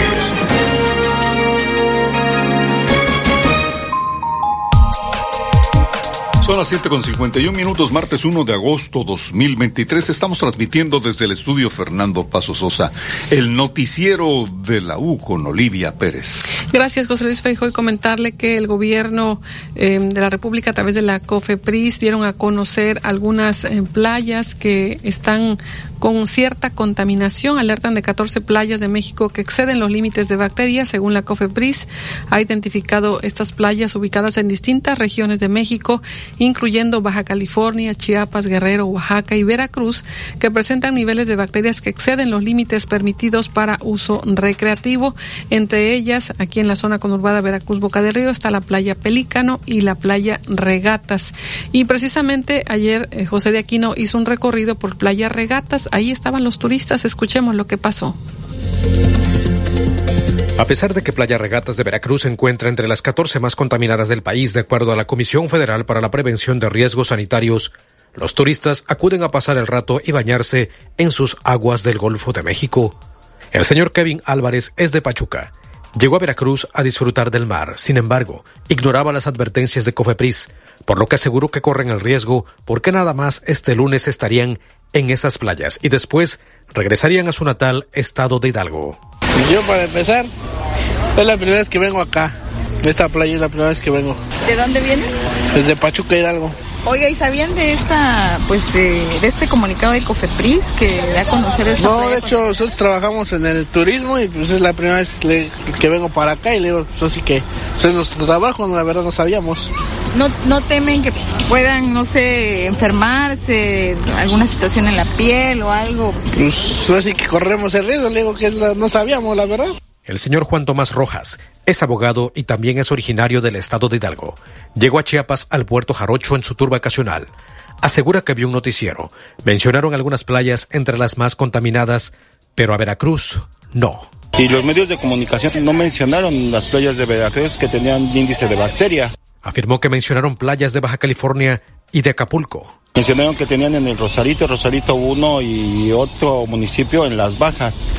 Tienen en, Acapulco que son tres, la Nocha y este Caletilla y otra playa que no recuerdo que sí que, que excedía los índices de bacterias por Cofepris, pero nunca mencionaron estas playas aquí en el estado de Veracruz. Juan Tomás Rojas indicó que en el reporte que escuchó fueron puras playas del Pacífico. De las 14 nunca manifestaron nada. Sí manifestaron Puerto Vallarta, manifestaron este Tapachula en Chiapas y no recuerdo otra este otras playas pero en estas playas de Veracruz no mencionaron más que el derrame de hidrocarburo que existe en las playas de Campeche en las playas de Tabasco y que está llegando a las costas de Veracruz el abogado añadió que no especificaron a qué playas está llegando la contaminación por derrame de petróleo por esa fuga en el sureste de México. Subrayó que aunque él no se mete al mar, debe haber señalamientos que informen sobre el estado de las playas. Debería de haber señalamientos, así como el Estado tiene que velar por la protección de la salud de los ciudadanos, es su obligación velar por, por todas las zonas para el beneficio del, del mismo municipio y para el turismo en general. Señaló que a fin de evitar una epidemia, los tres órdenes de gobierno deben informar a la gente. el órgano encargado de salud pública y de salud a nivel Estado y a nivel, bueno, ya vamos a la nacional, nos vamos en grande, deben de velar por el interés de todos los ciudadanos, a efecto de, evitar una una este, epidemia por este tipo de bacteria que no sabemos hasta qué grado puede afectar la salud de los mexicanos. Por su parte, Maite Castelán tampoco sabía que Playa Regatas mantiene un alto índice de contaminación, pero cuando se enteró, dijo fúchila. Ah, no sabía. No sabía. No, no sabía. Y ahora que ya lo sabe, pues, ¿qué piensas sobre Ya no me voy a meter porque ya fúchila. no, pues qué bueno saberlo. Para ya no meterse. Maite consideró que las autoridades deben informar sobre la advertencia de Cofepris. Claro, sí. Sí tendríamos que, ya si conocemos y nos metemos, pues ya es sobre nuestra responsabilidad, pero pues así de que no sabemos, pues está medio complicado. En la actualización del monitoreo de playas en el país, la Comisión Federal para la Prevención de Riesgos Sanitarios, la COFEPRIS, determinó que son 14 las que rebasaron el límite máximo de bacterias, causante de diversas infecciones. Las dos playas de Veracruz en el registro de COFEPRIS son Playa Regatas en Veracruz y Playa Pelícanos en Boca del Río. X Noticias. Jo, Sedequino. Son las 7:56, martes 1 de agosto 2023. Y vamos a la redacción de noticias. Tenemos este reporte. Alexandra Bush, te escuchamos. Buenos días. Gracias, Olivia. Buen día. Pues informar que fue asesinado el director jurídico del Congreso de Nuevo León, Ricardo Flores Suárez, y autoridades confirmaron que el funcionario fue víctima de un ataque cuando terminó de jugar fútbol en canchas de la avenida Rómulo Garza en la colonia Antiguo Corral de Piedra en San Nicolás de los Garza en Nuevo León después de las 23 horas de este lunes. Detallaron que varios sujetos fuertemente armados dispararon en al menos 10 ocasiones y una de las balas impactó su cabeza. Además, en redes sociales se han difundido imágenes en donde se aprecia el cuerpo tendido sobre el piso de Ricardo Flores Suárez en medio de sillas, así como un fuerte operativo policíaco afuera de las canchas. Pues es la información. Fue asesinado la noche de este lunes el director jurídico del Congreso de Nuevo León, Ricardo Flores Suárez. La información, por supuesto, en nuestro sitio de internet xcu.mx, sección Policíaca Nacional. Ahí encuentra todos los detalles. Olivia, buenos días. Gracias, Alexandra Bursch. Son las 7:58, martes 1 de agosto 2023. El presidente de Estados Unidos, Joe Biden, visitará algunos de los estados más afectados por la ola de altas temperaturas que sufre la Unión Americana y para promocionar sus propuestas contra el cambio climático. Tenemos este reporte con Judith Martín Rodríguez desde La Voz de América. El presidente Joe Biden viaja a Arizona, Nuevo México y Utah, donde subrayará los esfuerzos de su administración por combatir el cambio climático, mientras la región sufre una temporada estival con temperaturas altísimas que impactan directamente en los diferentes ecosistemas, generando malestar entre la población y llegando incluso a provocar la muerte de varias personas. Se espera que durante su breve tour por el oeste el mandatario aborde la ley de reducción de la inflación, la respuesta más importante de Estados Unidos al cambio climático y el impulso hacia una fabricación de energía más limpia. Recordemos que Estados Unidos está muy relegado en la carrera hacia la transición energética y tan solo por detrás de China es el principal emisor de dióxido de carbono del mundo, siendo una de las naciones más contaminantes y por tanto responsable del calentamiento global. Precisamente las propuestas del presidente Biden recogidas en la ley de reducción de la inflación tienen como objetivo impulsar las diferentes formas de energía limpia en una escala que aspira a reducir a la mitad el arco de las emisiones de gases de efecto invernadero en Estados Unidos. Según señalan expertos, los principales afectados por las temperaturas extremas son las comunidades afroestadounidenses y latinoamericanas, una condición motivada por varios factores, como señaló Jeremy Hoffman desde la organización Groundwork, cuya misión es vincular comunidades en la búsqueda de la equidad y la sostenibilidad. Estas olas de calor extremas son desproporcionadamente peligrosas para las comunidades de color y de bajos ingresos, simplemente porque estas áreas tienden a tener muchos menos árboles y mucha más infraestructura, como estacionamientos, carreteras, que en realidad absorben la energía del sol y elevan la temperatura del aire en estos vecindarios. Julio ha sido el mes más caluroso jamás registrado y ha provocado la muerte de docenas de personas. El presidente Biden, de forma inédita, anunció la semana pasada nuevos pasos para proteger a los trabajadores en condiciones de calor extremo, incluidas medidas para mejorar los pronósticos meteorológicos y hacer que el agua potable sea más accesible. Judith Martín Rodríguez, Voz de América.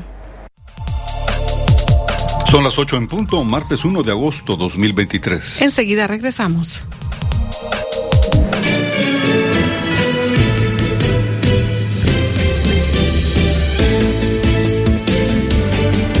Los niños no son responsabilidad de los guardavidas, sino de los padres o adultos que los llevan a las playas, señala el coordinador de socorros de la Cruz Roja, David Cebadúa.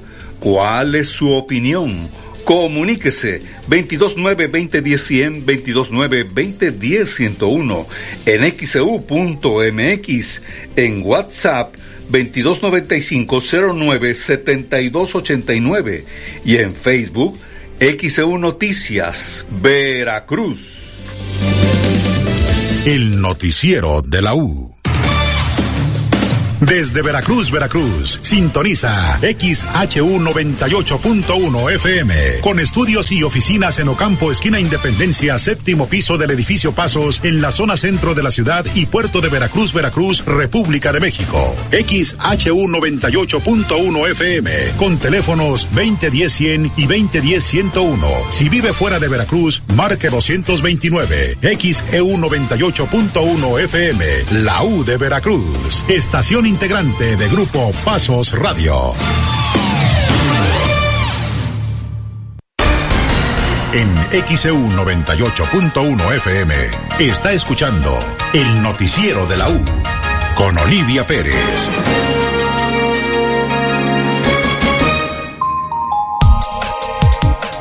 Son las 8 de la mañana con dos minutos, martes 1 de agosto 2023. Le hemos venido informando sobre este lamentable hecho de una aeronave, un avión que salió del aeropuerto de Veracruz y se desplomó frente al recinto portuario. Ocurrió la noche del viernes. Ayer el gobernador Cuitlagua García Jiménez dio a conocer un reporte, habló sobre este accidente y sobre las víctimas. Detectaron la zona donde podrían llegar restos si es que surgieron a flote y está dentro de esa zona. Entonces ya con esas dos informaciones vas corroborando el punto donde pudo haber caído, el punto donde si surgieron este, restos del avión, del fuselaje flotando, a dónde llegaron y que por lo tanto hay probabilidades de que esos restos humanos en efecto podrían pertenecer a alguno de los pilotos. Y entonces fue cuando yo ya decido dar a conocer, pero todavía no me atrevía porque surgió otra información de quién era el avión, de dónde salió el avión, propiedad de quién y quiénes lo piloteaban. Y ya eso estaba en investigación no por parte de nuestra autoridad, ni la Fiscalía del Estado, sino ya entiendo yo que FGR, y entonces yo como gobernador tengo que respetar lo que no está en mi jurisprudencia y en mi autoridad, y fue porque yo sí pedí la información confidencial, con ese, me la dieron, pero pues con esa, con esa advertencia de que es información confidencial, entonces pues no me voy a aventar a sacar hasta que la empresa da a conocer el nombre de la persona que iba en el avión. Y entonces dije, ah, bueno, ahora sí, informo. O sea, tenía conocimiento FGR, Marina, se siguió el protocolo de atención, este, etcétera. Entonces dije, bueno, ya, creo que es, es posible hacer este comunicado. Y hice el comunicado ahí en el de gobierno del Estado. Y hoy este, solicité más información, pero ya la fiscal me dijo un peritaje de DNA, el que se hace en Nogales, es el que va a determinar de quién son estos restos, que solamente se tiene lo que podría pertenecer a unas partes del cuerpo y que podría ser solo de un cuerpo. 8 de la mañana con 5 minutos, martes 1 de agosto 2023. También el gobernador Cuitlagua García Jiménez dijo que la lluvia tras el impacto de esta aeronave pues impidió recabar más restos. Hubo otro inconveniente. Después del impacto y después de esta búsqueda de la mañana, en la noche, tarde, noche, se vino la tormenta que se había pronosticado y que iba pasando por la costa. Y recuerden que empuja oleaje muy fuerte hacia la costa. ¿sí? Y eso pues obviamente dispersó más los materiales, pero también la búsqueda la complicó. Mucho, tiene que ser solamente Marina, con sus lanchas muy especiales que tiene.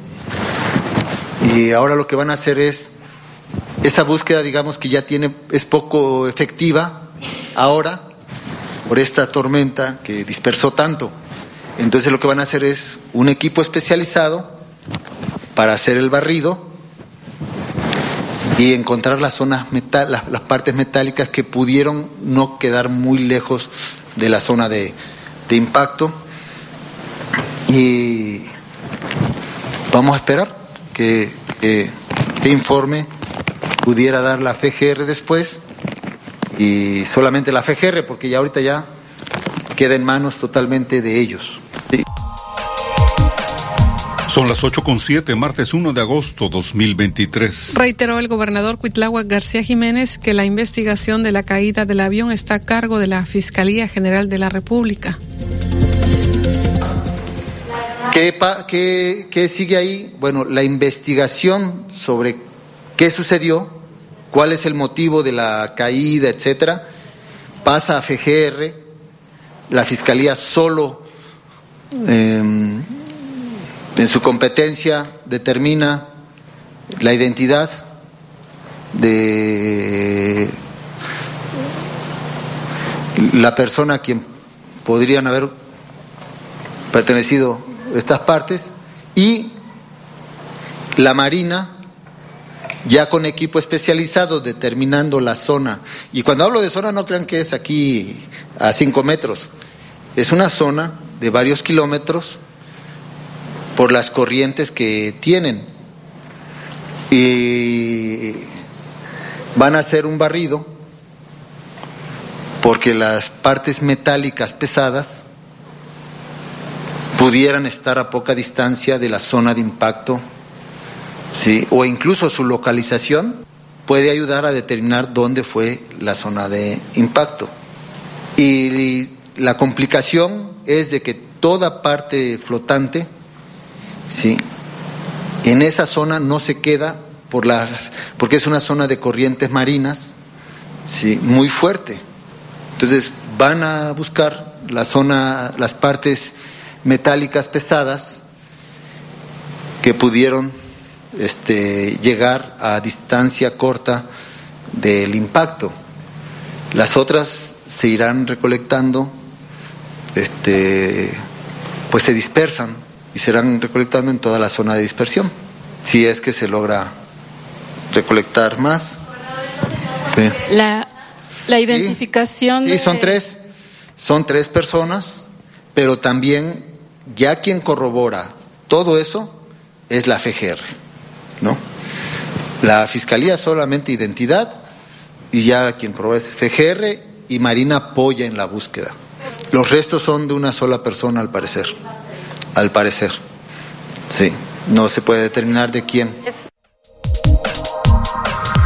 8 con 9, martes 1 de agosto 2023. Es lo que dijo el gobernador Huitlagua García Jiménez en este, sobre este accidente donde un avión que salió del aeropuerto de Veracruz se desplomó frente al recinto portuario, donde lamentablemente murieron tres personas, el piloto Héctor Priego, el copiloto Jorge Gerardo y el empresario Daniel Flores, que eh, ese fin de semana había estado en un evento del de exsecretario de Gobernación Adán Augusto López en Orizaba. Y pues ahí las indagatorias a cargo de la Fiscalía General de la República no han dado a conocer por el momento posibles causas del accidente, no han informado si, por ejemplo, se localizó la caja negra del avión. Estaremos pendientes de lo que sigan informando. Eh, vamos a ir a una pausa y más adelante también le presentaremos esta entrevista con el presidente del Colegio de Pilotos Aviadores de México. De, él nos detalla qué es lo que puede provocar el desplome de un avión como el ocurrido el fin de semana aquí en Veracruz. También le tendremos detalles y es que hay una orden de un juez que le está pidiendo a la SEP frenar la distribución de libros, pero la SEP ya dijo a partir del 28 ya estarán los libros en las escuelas, me refiero a los libros de texto gratuitos. Además, le comentaremos más adelante, arrancan los cursos de verano en Veracruz y todavía hay espacio por si quiere llevar a sus niños. También abren las albercas municipales de Veracruz al público, el ingreso es gratuito. Además, le tendremos el seguimiento de lo que pasa con la bebé que lamentablemente fue abandonada en una iglesia, cuál es su estado de salud, le tendremos los detalles. Y también la información deportiva con Edwin Santana, le tiene detalles, Chivas quedó eliminado de la League's Cup. América fue goleado por el Columbus de la MLS.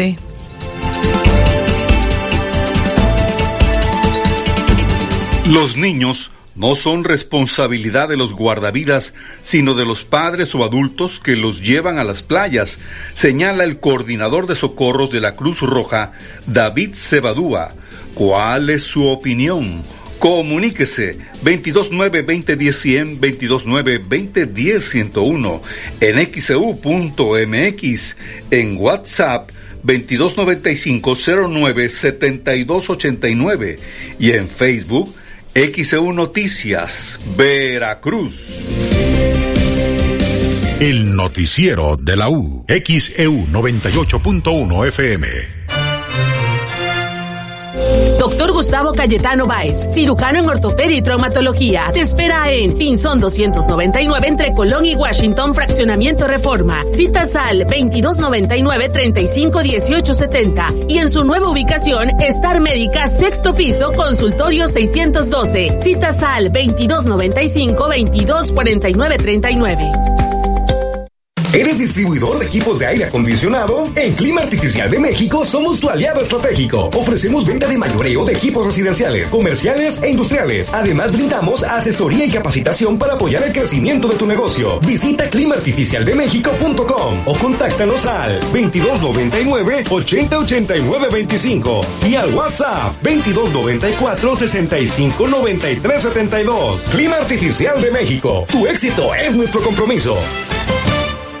En Oxo ahorra con todo en los básicos de tu hogar. Compra aceite comestible La Posada o pan bimbo variedad más 10 pesos. Llévate un jamón lunch de pavo Kir o salchicha Kir. Además, producto lácteo Nutralat de 1.5 litros más tortillinas y arroz 12 piezas por 43 pesos. Oxo, 45 años a la vuelta de tu vida. Válido el 16 de agosto. Consulta productos participantes en tienda. Lo mejor de la fotografía viene a Veracruz. Festival Internacional de Fotografía Periodística y Documental. Mirar Distinto 2023. Identidad y medio ambiente del 9 al 13 de agosto, más de 100 obras impresas en 10 exposiciones al aire libre. Fotógrafos exploradores de National Geographic, así como las marcas Leica y WordPress Photo, enaltecerán el festival con su presencia. Échale un lente a Veracruz y únete a charlas, talleres, exposiciones y conferencias. Te esperamos en el puerto de Veracruz. Ya queremos volverte a ver.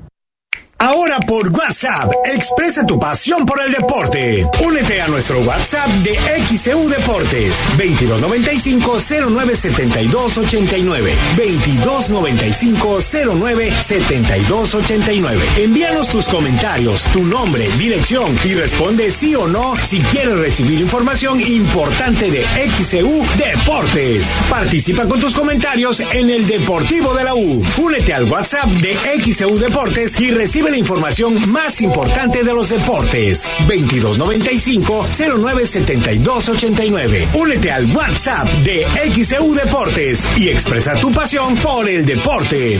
XEU 98.1 FM. XEU 98.1 FM. El noticiero de la U presenta la información deportiva.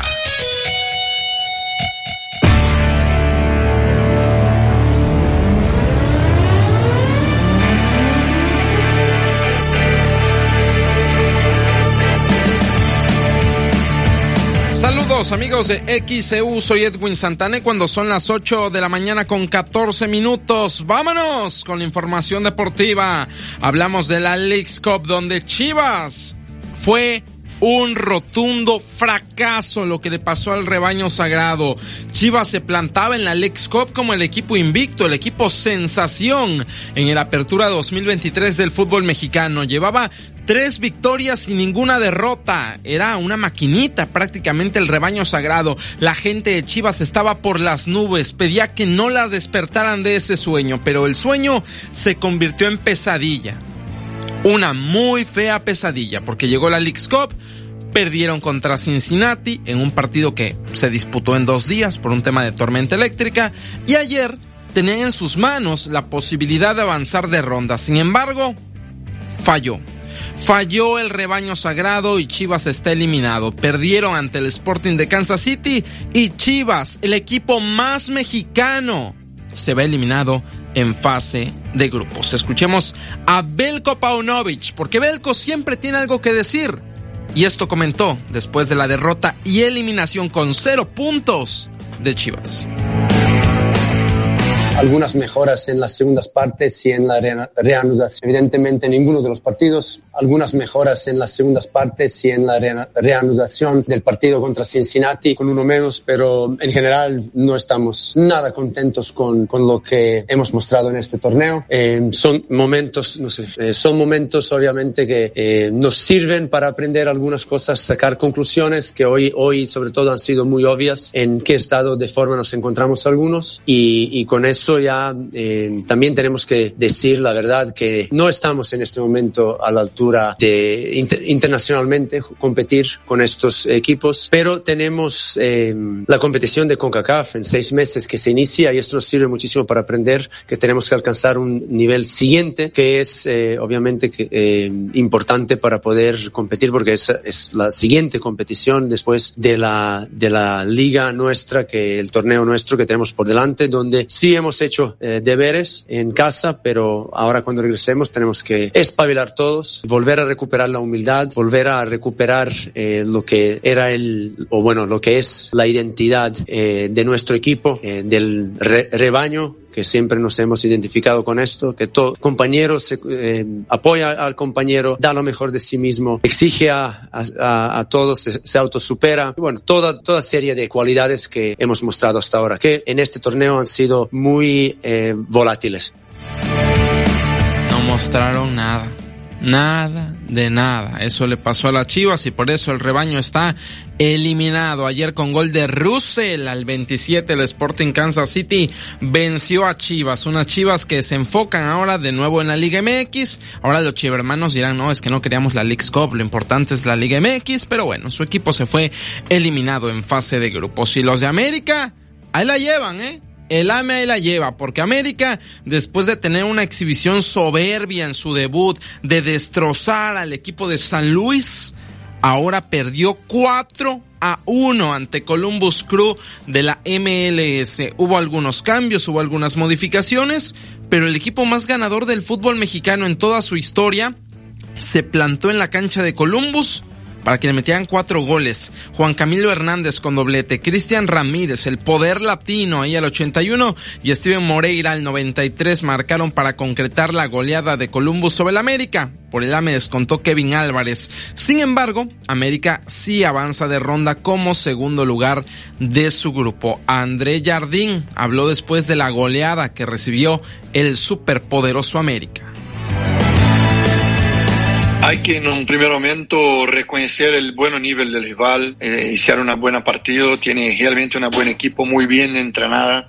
Sabíamos que sería un partido duro, un partido eh, peleado por la pelota, es un equipo que, que, tiene buena posesión, que se ubica bien en la cancha, que te presiona eh, los 90 minutos, entonces la análisis ya indicaba un partido bastante, bastante difícil. Y bien, eh, claro, aún quiero mirar el partido nuevamente, no me gusta mucho analizar los partidos eh, sobre todo las derrotas que tú te calientas tan, tan temprano, pero el, el, la sensación es que primero el placar no, refleja, no, no refleja el partido, fue demasiado largo, fomos imprecisos en las dos grandes áreas, teníamos chances algunas para salir a frente. Eh, bien, y cuando no haces a frente, eh, peor. Después también es impreciso, comete algunos errores atrás. Contra un buen equipo, bien, el placar siempre va a ser duro como, como fue este. 8 con 19, André Jardín, técnico del América, que lo ganaba 1 por 0 con gol de Kevin Álvarez y Recorcholis. De repente les metieron 4. Eliminado el equipo, en este caso de Chivas. América sí avanza de ronda, pero como segundo de su grupo. Eso fue lo que pasó ayer con los dos equipos mexicanos más importantes y ganadores de nuestro país, al menos en la liga local. El Toluca también jugó y le metió 4 a Colorado Rapids. Pedro Raúl con gol de chilena al 45, Edgar López al 76, Ricardo Canelo Angula al 93 y Valvel Huerta al 97 marcaron por los Diablos que también avanzan de ronda y en este caso como líderes de su sector. El tema de la League's Cup ya tiene definidos sus cruces para la siguiente ronda que ya son en este caso los 16 avos de final. Inter de Miami contra Orlando City, el equipo de Messi abre el telón mañana a las 6 de la tarde. Mazatlán contra Dallas mañana a las 7. También Pachuca contra el Houston Dynamo de Héctor Herrera mañana a las 7 y a las 8 con 30 en el último partido de mañana Los Ángeles FC contra Juárez. Llaves donde hay equipos mexicanos, Pumas contra Querétaro, Atlas contra New England, también Cruz Azul ante Charlotte, León contra el Real Salt Lake, América enfrentando al Chicago Fire, Toluca contra Sporting Kansas City, Monterrey contra Portland Timbers y los Tigres ante el Vancouver White esos son los cruces de 16 avos de final de la League's Cup. 8 con 21. Cambiamos de tema y hablamos de lo que sucede en torno a la remodelación del estadio Luis Pirata de la Fuente. A ver. El estadio está sufriendo la remodelación, abarca dos etapas. La primera acabará alrededor de noviembre-diciembre del presente año, conforme a lo dicho por gobierno estatal. Ayer el gobernador Cuitlagua García Jiménez habló sobre por qué razón esta construcción ha ido avanzando de manera lenta. Escuchemos al gobernador de la entidad, Cuitlagua García. Que cumpla de que va a traer la expansión al menos. Y eso empezamos pues en los momentos que se logre, porque no es tan sencillo tampoco, no es de que no son garnachas, pues hay que hablar. Eh, la inversión del estadio, por ejemplo, nos está tomando un poquito más de tiempo. Una, les dije que no rompieran las cabezas de los tiburones.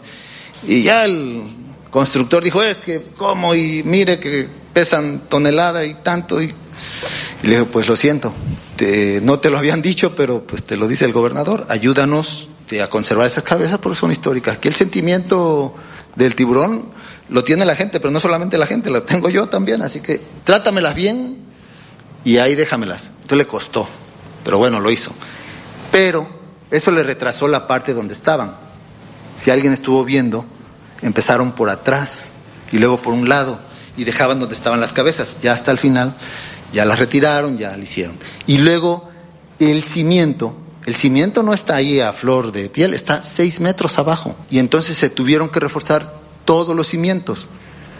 Y donde estaban enganchadas las gradas, que son de cemento, también se les hizo una prueba de resistencia y no pasaron la prueba de resistencia. Yo lo que le decía, nosotros no vamos a hacer una inversión para que en unos 10 años otra inversión, no, hagamos una inversión ya, que quede bien el cimiento y ya hay que vaya creciendo. Hay formas de, si abajo está bien, le pones lo que quieras para arriba, para los lados, como sea. Y eso es lo que está en el plan. Y entonces se está dejando para que ese estadio sea de primera división en un futuro cercano. 8 con 23, ahí las palabras del gobernador de la entidad, Cuitlagua García Jiménez, hablando en referencia a la remodelación del estadio Pirata Fuente. A ver, si alguien pensaba que estaba muy dormilón este tema de la remodelación, de cómo iba el avance en este proyecto, pues ahí lo explica el gobernador. Ahí van, un tema de cimientos, se hicieron pruebas, algunas no pasaron y demás. Con calma, este año es un hecho, no habrá fútbol en Veracruz de Liga MX o Liga de Expansión. Ya veremos para el próximo qué es lo que sucede. Ojo, no estoy diciendo que lo vaya a ver, estoy diciendo veamos qué es lo que sucede. En más de fútbol internacional, Edinson Cavani ayer fue presentado con su nuevo equipo, el uruguayo, el charrúa, el matador Edinson Cavani, llega a Boca Juniors. Se va a enfrentar Boca mañana a Nacional en octavos de final de la Copa Libertadores. El matador Edinson Cavani esto dijo en su presentación como Ceneice. Estamos todos muy felices, la familia está contenta, se darán cuenta de que, de que la energía de la familia este, está muy feliz con la decisión de venir acá. El cariño de la gente, digamos, me lo han demostrado y me lo vienen demostrando de hace un tiempo largo ya, de cuando empezó todo esto de poder venir, ya hace un par de años atrás. Entonces, la verdad que estoy feliz, estamos contentos y nada, esperemos que, que podamos hacer y recorrer un camino durante un tiempo y, vivir lindas emociones. Edinson Cavani hablando en su presentación como futbolista de Boca Juniors. Mañana el Ceneice se enfrenta al Nacional de Uruguay, país del cual es Edinson Cavani, que regresa después de más de 15 años en Europa al fútbol sudamericano. 8 con 25 cerrando en la información deportiva. El Águila de Veracruz abre una nueva serie, la penúltima de temporada regular en la Liga Mexicana de Béisbol. Este día a las 7.30 se enfrenta a Sultanes de Monterrey. Sultanes viene a Veracruz serie de martes, miércoles y jueves. Después, viernes, sábado y domingo, el AVE cierra la temporada, también en casa, lo hará ante los Olmecas de Tabasco. 8 con 26, toda esta y más información ya está disponible en xeudeportes.mx, también en nuestras redes sociales, Facebook, Instagram y Twitter. Ahí nos encuentra como xeudeportes. Nos escuchamos a las 4 en el Deportivo de la U. Soy Edwin Santana. Tengo una excelente mañana. Los niños no son responsabilidad de los guardavidas, sino de los padres o adultos que los llevan a las playas, señala el coordinador de socorros de la Cruz Roja, David Cebadúa. ¿Cuál es su opinión? Comuníquese 229-2010-100, 229-2010-101 en xeu.mx, en WhatsApp 2295-09-7289 y en Facebook XEU Noticias, Veracruz. El noticiero de la U, XEU 98.1 FM.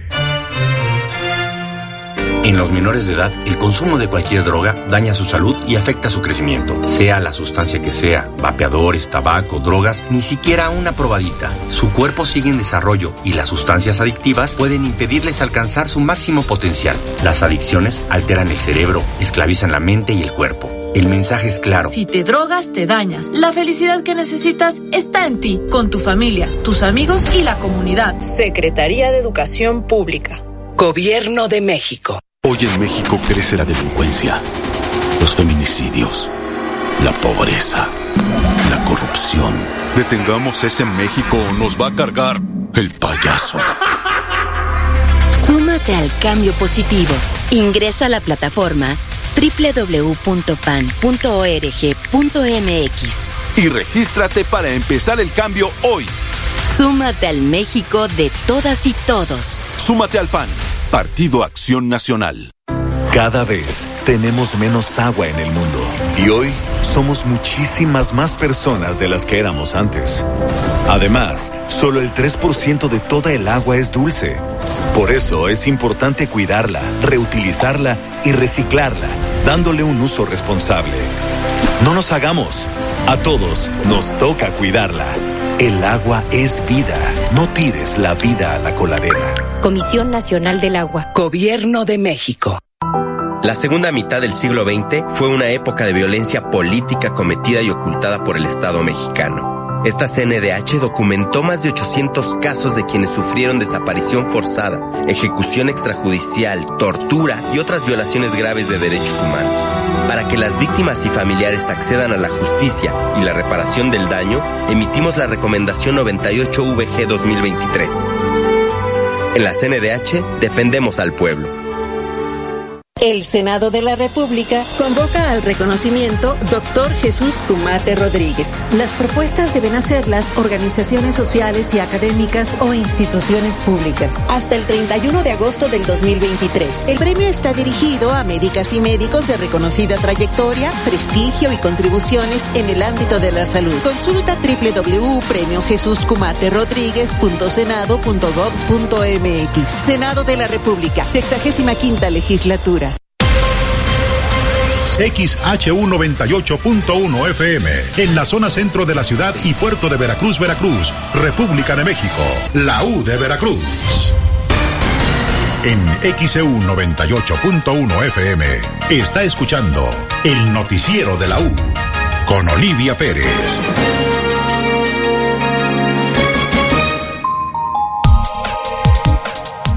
8 de la mañana con 30 minutos, martes 1 de agosto 2023.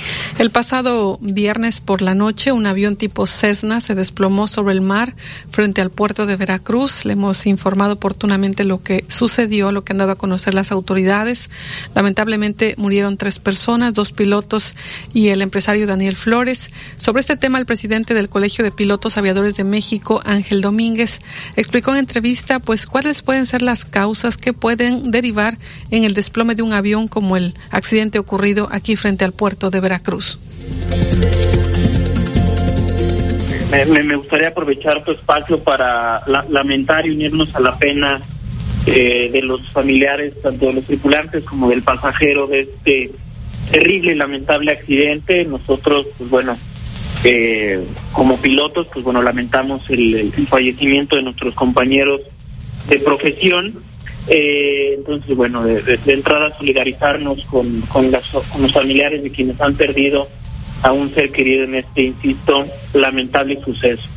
Puntualmente contestando a tu pregunta, Joel, eh, el tema de una... A ver, eh, es el tema de un desplome, es un, es un argumento muy técnico. El desplome de una aeronave, básicamente, y para que lo, lo comprenda todo el auditorio de manera sencilla, es, Joel, cuando una aeronave pierde sustentación, es decir, las aeronaves vuelan porque las alas eh, es lo que nos ayuda a mantenernos en el aire. Entonces, eh, el desplome es básicamente que eh, se pierda esa sustentación en el perfil ala. entonces, el, término desplome se, utiliza muchas veces y no necesariamente un desplome viene o, o la consecuencia de un desplome es un accidente. En este caso en particular, eh, y las mejores prácticas y recomendaciones a nivel internacional nos hablan precisamente de no presuponer o de no suponer las causas que pudieron haber causado este accidente. Causas puede haber muchísimas, ¿no? Eh, Por ejemplo. desde precisamente un desplome, hay en los controles de vuelo, hay en algún motor, eh, condiciones meteorológicas adversas, es decir, en los accidentes de aeronaves hay es un, es, un universo, Joel, muy, muy amplio del que estaríamos hablando. Y lo que es muy importante eh, es precisamente que las autoridades en la materia de investigación de accidentes, y aquí lo debo de dejar muy puntual, eh, la subsecretaría del Transporte tiene la Dirección de Investigación de Incidentes y, Accidentes de Aviación. Eh, ellos son los encargados de realizar eh, la investigación de cualquier tipo de incidente o accidente de aviación y serán ellos los que tendrán que determinar cuáles pudieron haber sido las causas probables. Eh, cuando hablamos de aviación, Joel, es tan, es tan eh, puntual y tan subjetivo y son tantos los factores que, que influyen dentro de un accidente que nunca podemos determinar a ciencia cierta qué fue lo que generó un accidente. Siempre se habla de causas probables. Así lo menciona eh, los documentos de la Organización de Aviación Civil Internacional, la OASI, muy puntualmente en su anexo número 13, que habla de investigación de incidentes y accidentes de aviación.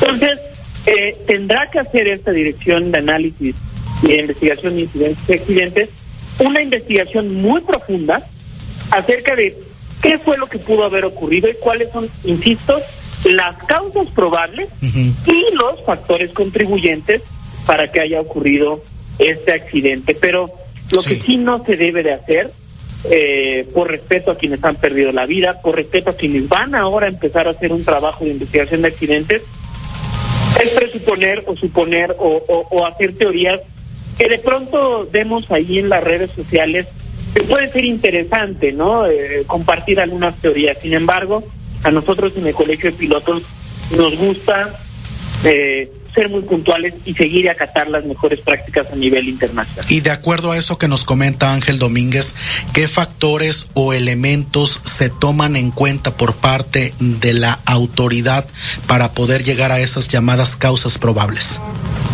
Mira, aquí está bien, bien interesante. Eh, y, eh, la pregunta, de hecho, me encanta porque me permite hablar eh, de, este tema que es muy, muy importante que se aborde en México.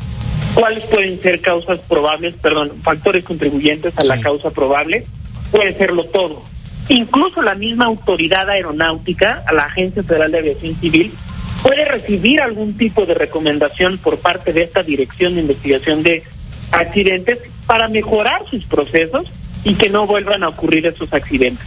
¿Y en qué tipo de, observaciones pudiéramos eh, tener para la autoridad aeronáutica? Por ejemplo, el tema de las licencias, ¿no? Eh, se toma en cuenta absolutamente todo, se toma en cuenta qué entrenamiento se le dio a la tripulación, se toma en cuenta qué entrenamiento se le dio al controlador de tránsito aéreo que autorizó ese despegue, se toma en cuenta las condiciones meteorológicas que, que predominaban en ese momento en ese aeropuerto, se toman en cuenta también eh, cómo estaba vigilando la autoridad aeronáutica las capacidades de aeronavegabilidad de la aeronave. Todas las aeronaves en México tienen una, una tarjeta que es más o menos como tu tarjeta de circulación de tu carro. Nosotros le llamamos tarjeta de aeronavegabilidad. Y esta eh, tarjeta de aeronavegabilidad se le da y se tiene que estar refrendando periódicamente a las aeronaves y tienen que pasar una inspección, ¿no? Y las autoridades en la materia, en este caso la Agencia Federal de Aviación Civil, tiene que estar verificando que, que se le den los mantenimientos a las aeronaves, que las aeronaves estén eh, cumpliendo con sus servicios de mil horas, de mil quinientas horas, de cinco mil horas, es decir, incluye absolutamente todo, Joel. Y es, es muy interesante esperar el resultado final de la Dirección de Análisis de Incidentes y Accidentes, precisamente para evitar que vuelvan a ocurrir este tipo de, lamentables sucesos. Así que eh, nosotros insistimos, es menester esperar a, la investigación eh, y a los resultados que arroje esta investigación por parte de la dirección pertinente. Para ustedes como pilotos aviadores, Ángel Domínguez, ¿es un factor adverso eh, volar por la noche con lluvia o tormenta? No, la, noche nosotros, todos los pilotos estamos entrenados para volar de día y de noche.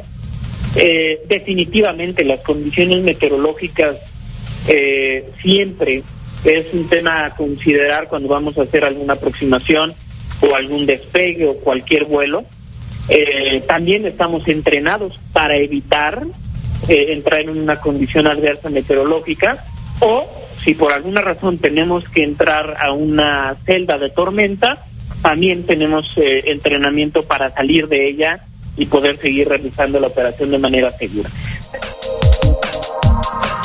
8 con 38, martes 1 de agosto 2023. Ahí lo que comentó el presidente del Colegio de Pilotos Aviadores de México, Ángel Domínguez, sobre las causas que pueden originar el desplome de una aeronave, como el ocurrido, el accidente ocurrido el fin de semana aquí frente al puerto de Veracruz. Dice que pueden ser varias, muchas fallas en los controles de vuelo, fallas en los motores, en las condiciones meteorológicas adversas, adversas, pero bueno, tiene que ser la autoridad la que diga finalmente después de los peritajes qué fue lo que pasó con la aeronave que se desplomó desplomó frente al puerto de Veracruz y que dejó lamentablemente tres víctimas. 8.38, martes 1 de agosto 2023. Vamos a la redacción de noticias. Anabel Vela, te escuchamos con este reporte. Buenos días. Sí, ¿qué tal? Muy buenos días. Para informarles que un juzgado federal dio 24 horas a la Secretaría de Educación Pública a partir del lunes para cumplir la suspensión definitiva que ordena una revisión y rediseño de los libros de texto tras el amparo promovido por la Unión Nacional de Padres de Familia. La jueza estableció que existía desacato a la suspensión y que los titulares de la SEP, Leticia Ramírez, y de Materiales Educativos, Marx Arriaga, se negaron a enviarles copias de los libros de texto de primaria y secundaria para el ciclo 2023-2024 y es que ambos funcionarios federales justificaron que no les tocaba imprimir ni distribuir los libros de texto porque le correspondía a la Comisión Nacional de los Libros de Texto Gratuito, la cual respondió que estaba imposibilitada para cumplir esta suspensión. Cabe recordar que ya el presidente Andrés Manuel López Obrador advirtió que no se retirarán estos libros de texto. Es así que da juez ultimátum a la SED por distribuir libros de texto pese a la suspensión por un amparo. La información en xeu.mx, sección nacional. Buenos días. Gracias, Anabel Vela. Y tendremos más detalles al regreso de la pausa. Leticia Ramírez, la titular de la SEP, ya dijo que se van a distribuir estos nuevos libros de texto que a partir del 28 de agosto ya estarán en las escuelas. Y también el presidente López Obrador dice que no hay riesgo de que los libros de texto no lleguen a las aulas pese a esta suspensión de un juez. Vamos a la pausa. 8.40, martes 1 de agosto 2023. Los niños no son responsabilidad de los guardavidas, sino de los padres o adultos que los llevan a las playas, señala el coordinador de socorros de la Cruz Roja, David Cebadúa.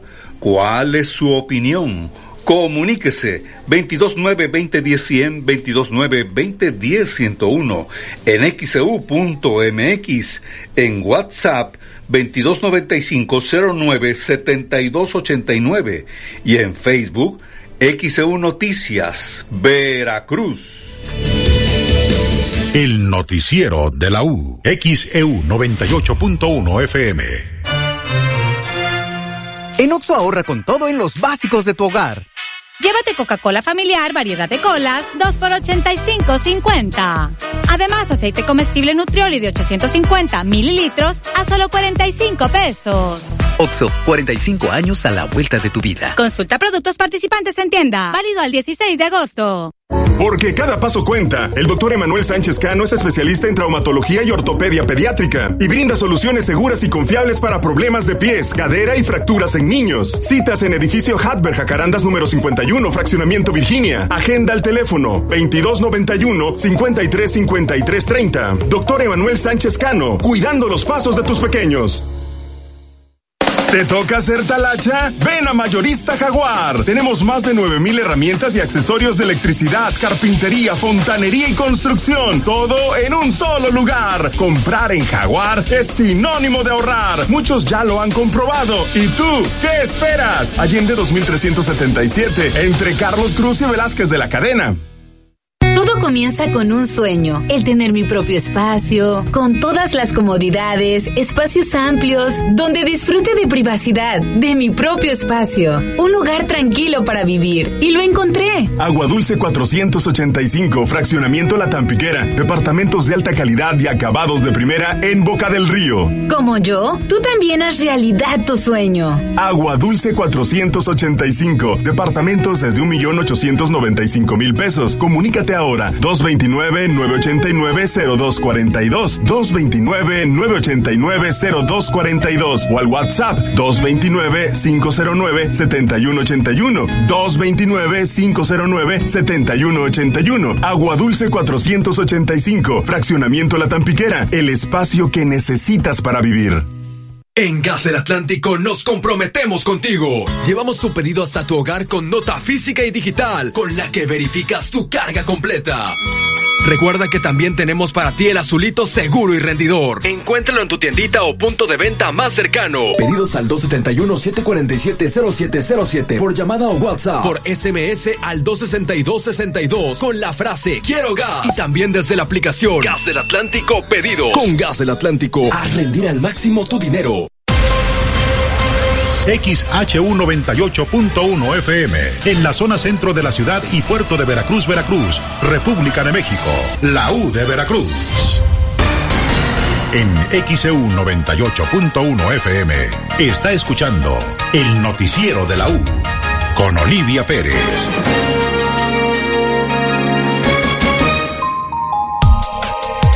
Las 8 de la mañana con 44 minutos, martes 1 de agosto 2023. Vamos a la redacción de noticias. Alexandra Bush nos tiene este reporte. Buenos días. Buen día, Olivia. Te saludo nuevamente. Informar que este martes se ha dado a conocer el lamentable fallecimiento del empresario Benito Requejo Gutiérrez.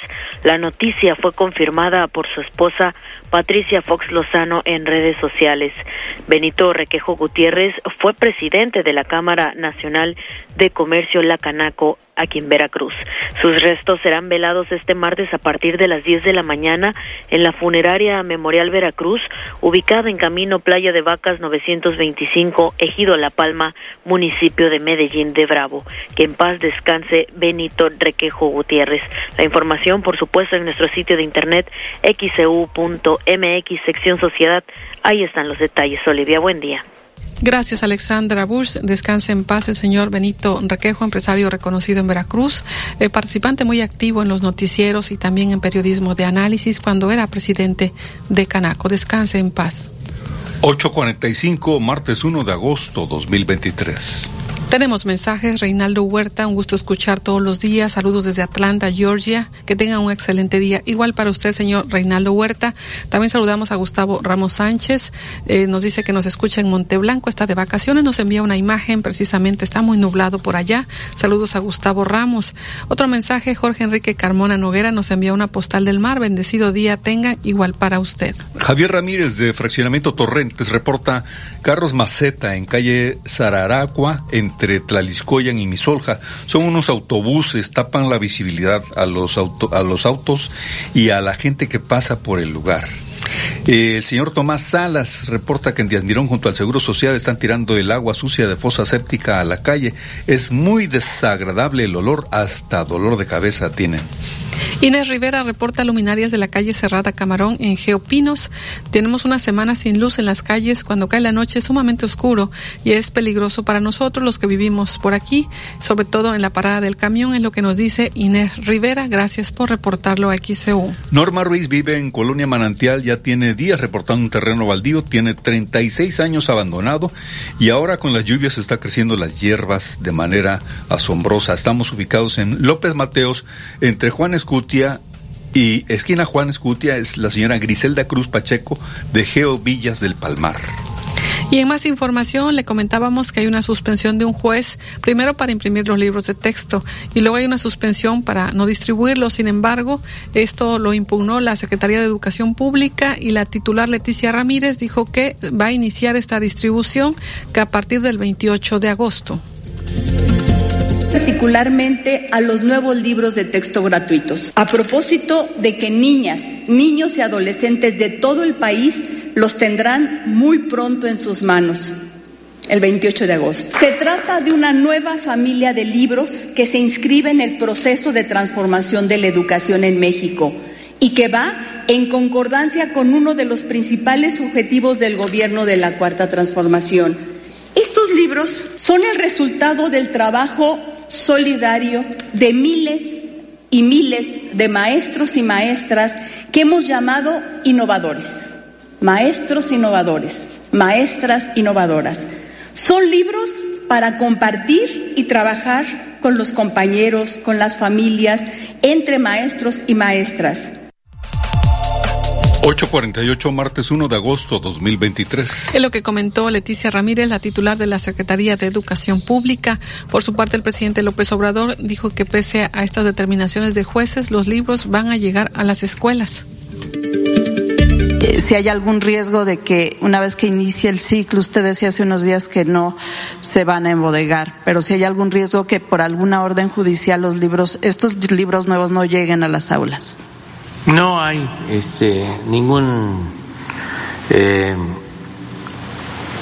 impedimento.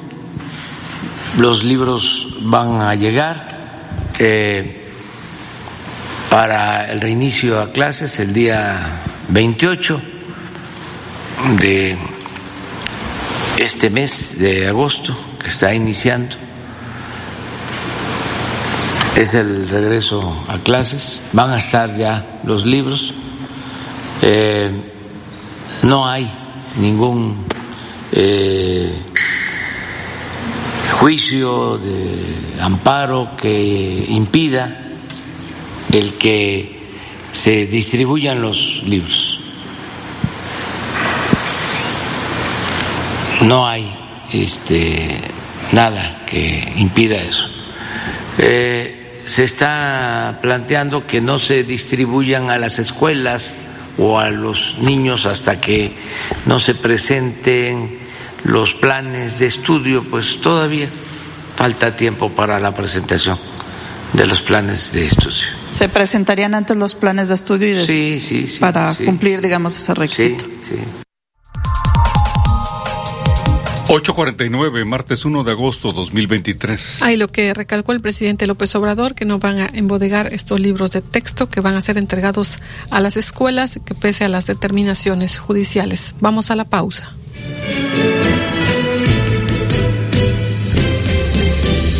Los niños no son responsabilidad de los guardavidas, sino de los padres o adultos que los llevan a las playas, señala el coordinador de socorros de la Cruz Roja, David Cebadúa. ¿Cuál es su opinión? Comuníquese 229-2010-100, 229-2010-101, en xeu.mx, e en WhatsApp 2295-09-7289 y en Facebook XEU Noticias, Veracruz. El noticiero de la U, XEU 98.1 FM. El licenciado Mateo Damián Figueroa es experto en casos de materia familiar y defensas penales. Contáctalo si tienes problemas jurídicos de pensión alimenticia, divorcio o reconocimiento de paternidad. Evita que se compliquen. Agenda una cita sin costo y te asesora. 2291 333770. Licenciado Mateo Damián Figueroa. En este regreso a clases, vamos todos a Tony. Aprovecha la gran preventa escolar en Tony Superpapelerías, donde encuentras todo. Obtienes grandes descuentos, no haces filas, seis meses sin intereses. Ni le busques. Por calidad, surtido y precio. Por todo, Tony. Tony Superpapelerías. Flores arriba, los precios bajos, buenos productos por todos lados. Tiendas Lores, tu aliado en el ahorro. Encuentra en nuestros pasillos variedad de productos a los mejores precios. Tiendas Lores. Tiendas Lores, ¿qué estás esperando? Tu aliado en el ahorro. En Ópticas París somos especialistas en el control del avance de la miopía. Si tu hijo tiene entre 4 y 16 años de edad y padece progresión de miopía, acude con nosotros para que conozcas el nuevo tratamiento para controlar su avance, de manera que no se incremente rápidamente. Los esperamos, Díaz Mirón casi esquina Basolo, José Martí en el fraccionamiento Reforma, Plaza Express Las Palmas y Plaza Las Américas. París. Mamá, papá, me fue muy mal en el examen de admisión. Hijo, no te preocupes. La Universidad Jean Piaget tiene inscripción más primera mensualidad gratis. Además, una beca para ti. Solo hay que llamar al 2299-316363 o vamos a Bravo 400 Colonia Centro. Pues vamos a inscribirnos. Aplica restricciones.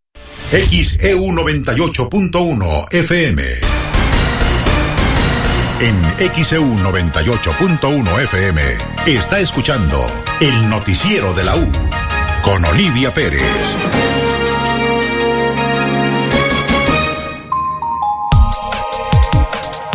Son las 8.53, martes 1 de agosto 2023. Continuamos en el noticiero de la U transmitiendo desde el estudio Fernando Paso Sosa. Tenemos mensajes, calle principal de entrada a Palmar Real, están destruidas e inundadas, ya se han reportado, dice el señor Aurelio Colorado, taxi 690, gracias por comunicarse XCU. El señor José González dice, en efecto, los responsables de los hijos son los padres, si estos quieren que alguien los cuide para que se puedan divertir, que contraten a una niñera o alguien que los cuide, pero o que no los lleven, porque esa es la manera de evitar accidentes. Y tenemos más mensajes. Joaquín López Ochoa, saludos cordiales desde Ciudad Juárez, Chihuahua.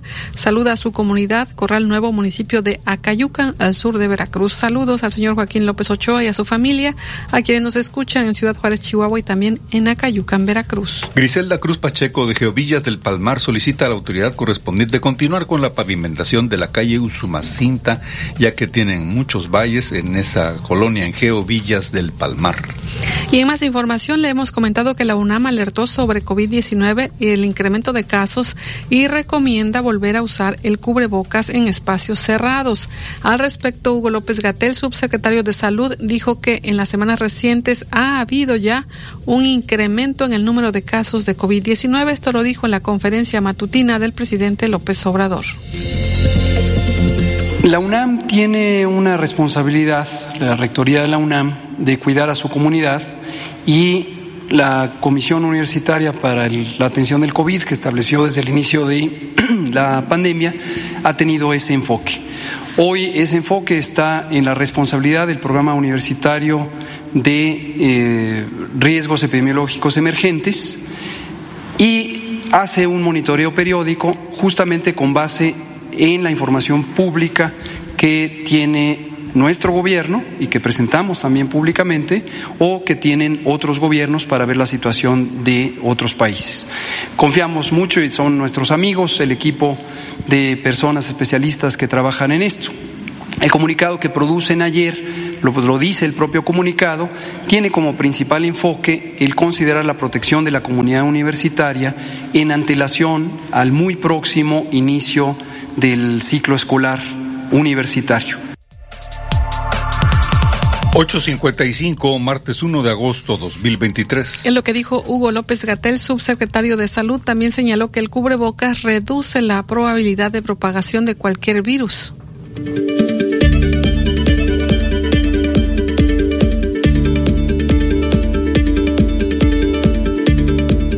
Pero qué bueno que lo pregunta porque es importante no sobredimensionar, no exagerar la preocupación sobre algo que muy claramente y objetivamente presenta la universidad. Ellos lo que dicen, y coincidimos con su apreciación, la situación está en calma. Lo que observan es que ha habido en algunas semanas recientes un incremento en el número de casos registrados y de casos estimados. ¿Quién ha hecho esa estimación?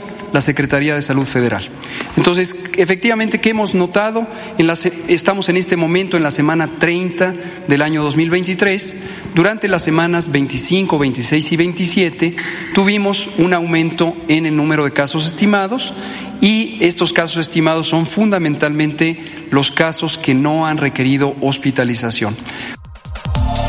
856, martes 1 de agosto 2023. Hugo López Gatel, subsecretario de Salud, habló sobre un posible repunte por la temporada invernal en el caso de los casos de COVID-19.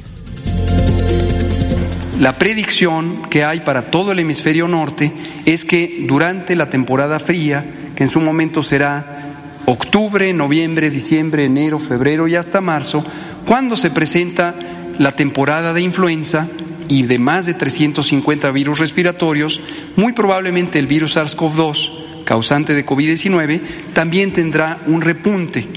Y en ese momento anunciaremos oportunamente el inicio del periodo de vacunación de refuerzo para las personas que tienen condiciones de riesgo, que lo hemos mencionado muchas veces, mayores de 60 años, las personas que tienen enfermedades crónicas y las mujeres embarazadas. 857, martes 1 de agosto 2023. Ahí lo que comentó el subsecretario de Salud, Hugo López Gatel. En otros temas, comentarle, el director de deporte del Ayuntamiento de Veracruz, José Salvatori, informó que a partir de este lunes, a partir de ayer y hasta el 13 de agosto, se mantienen abiertas al público cuatro albercas municipales con acceso gratuito.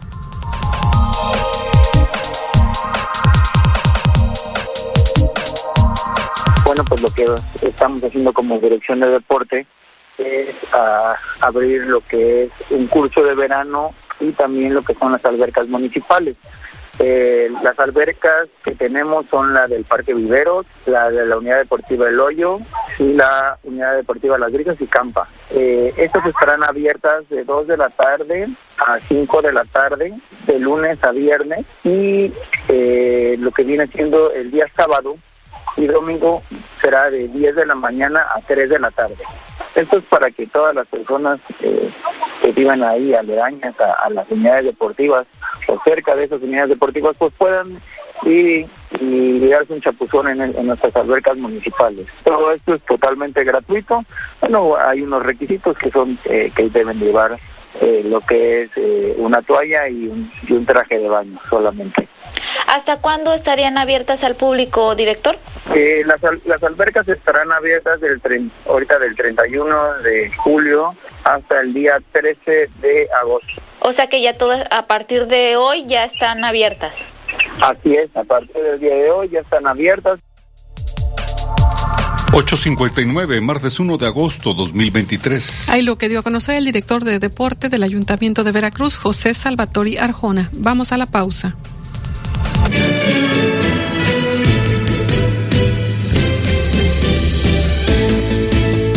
El noticiero de la U.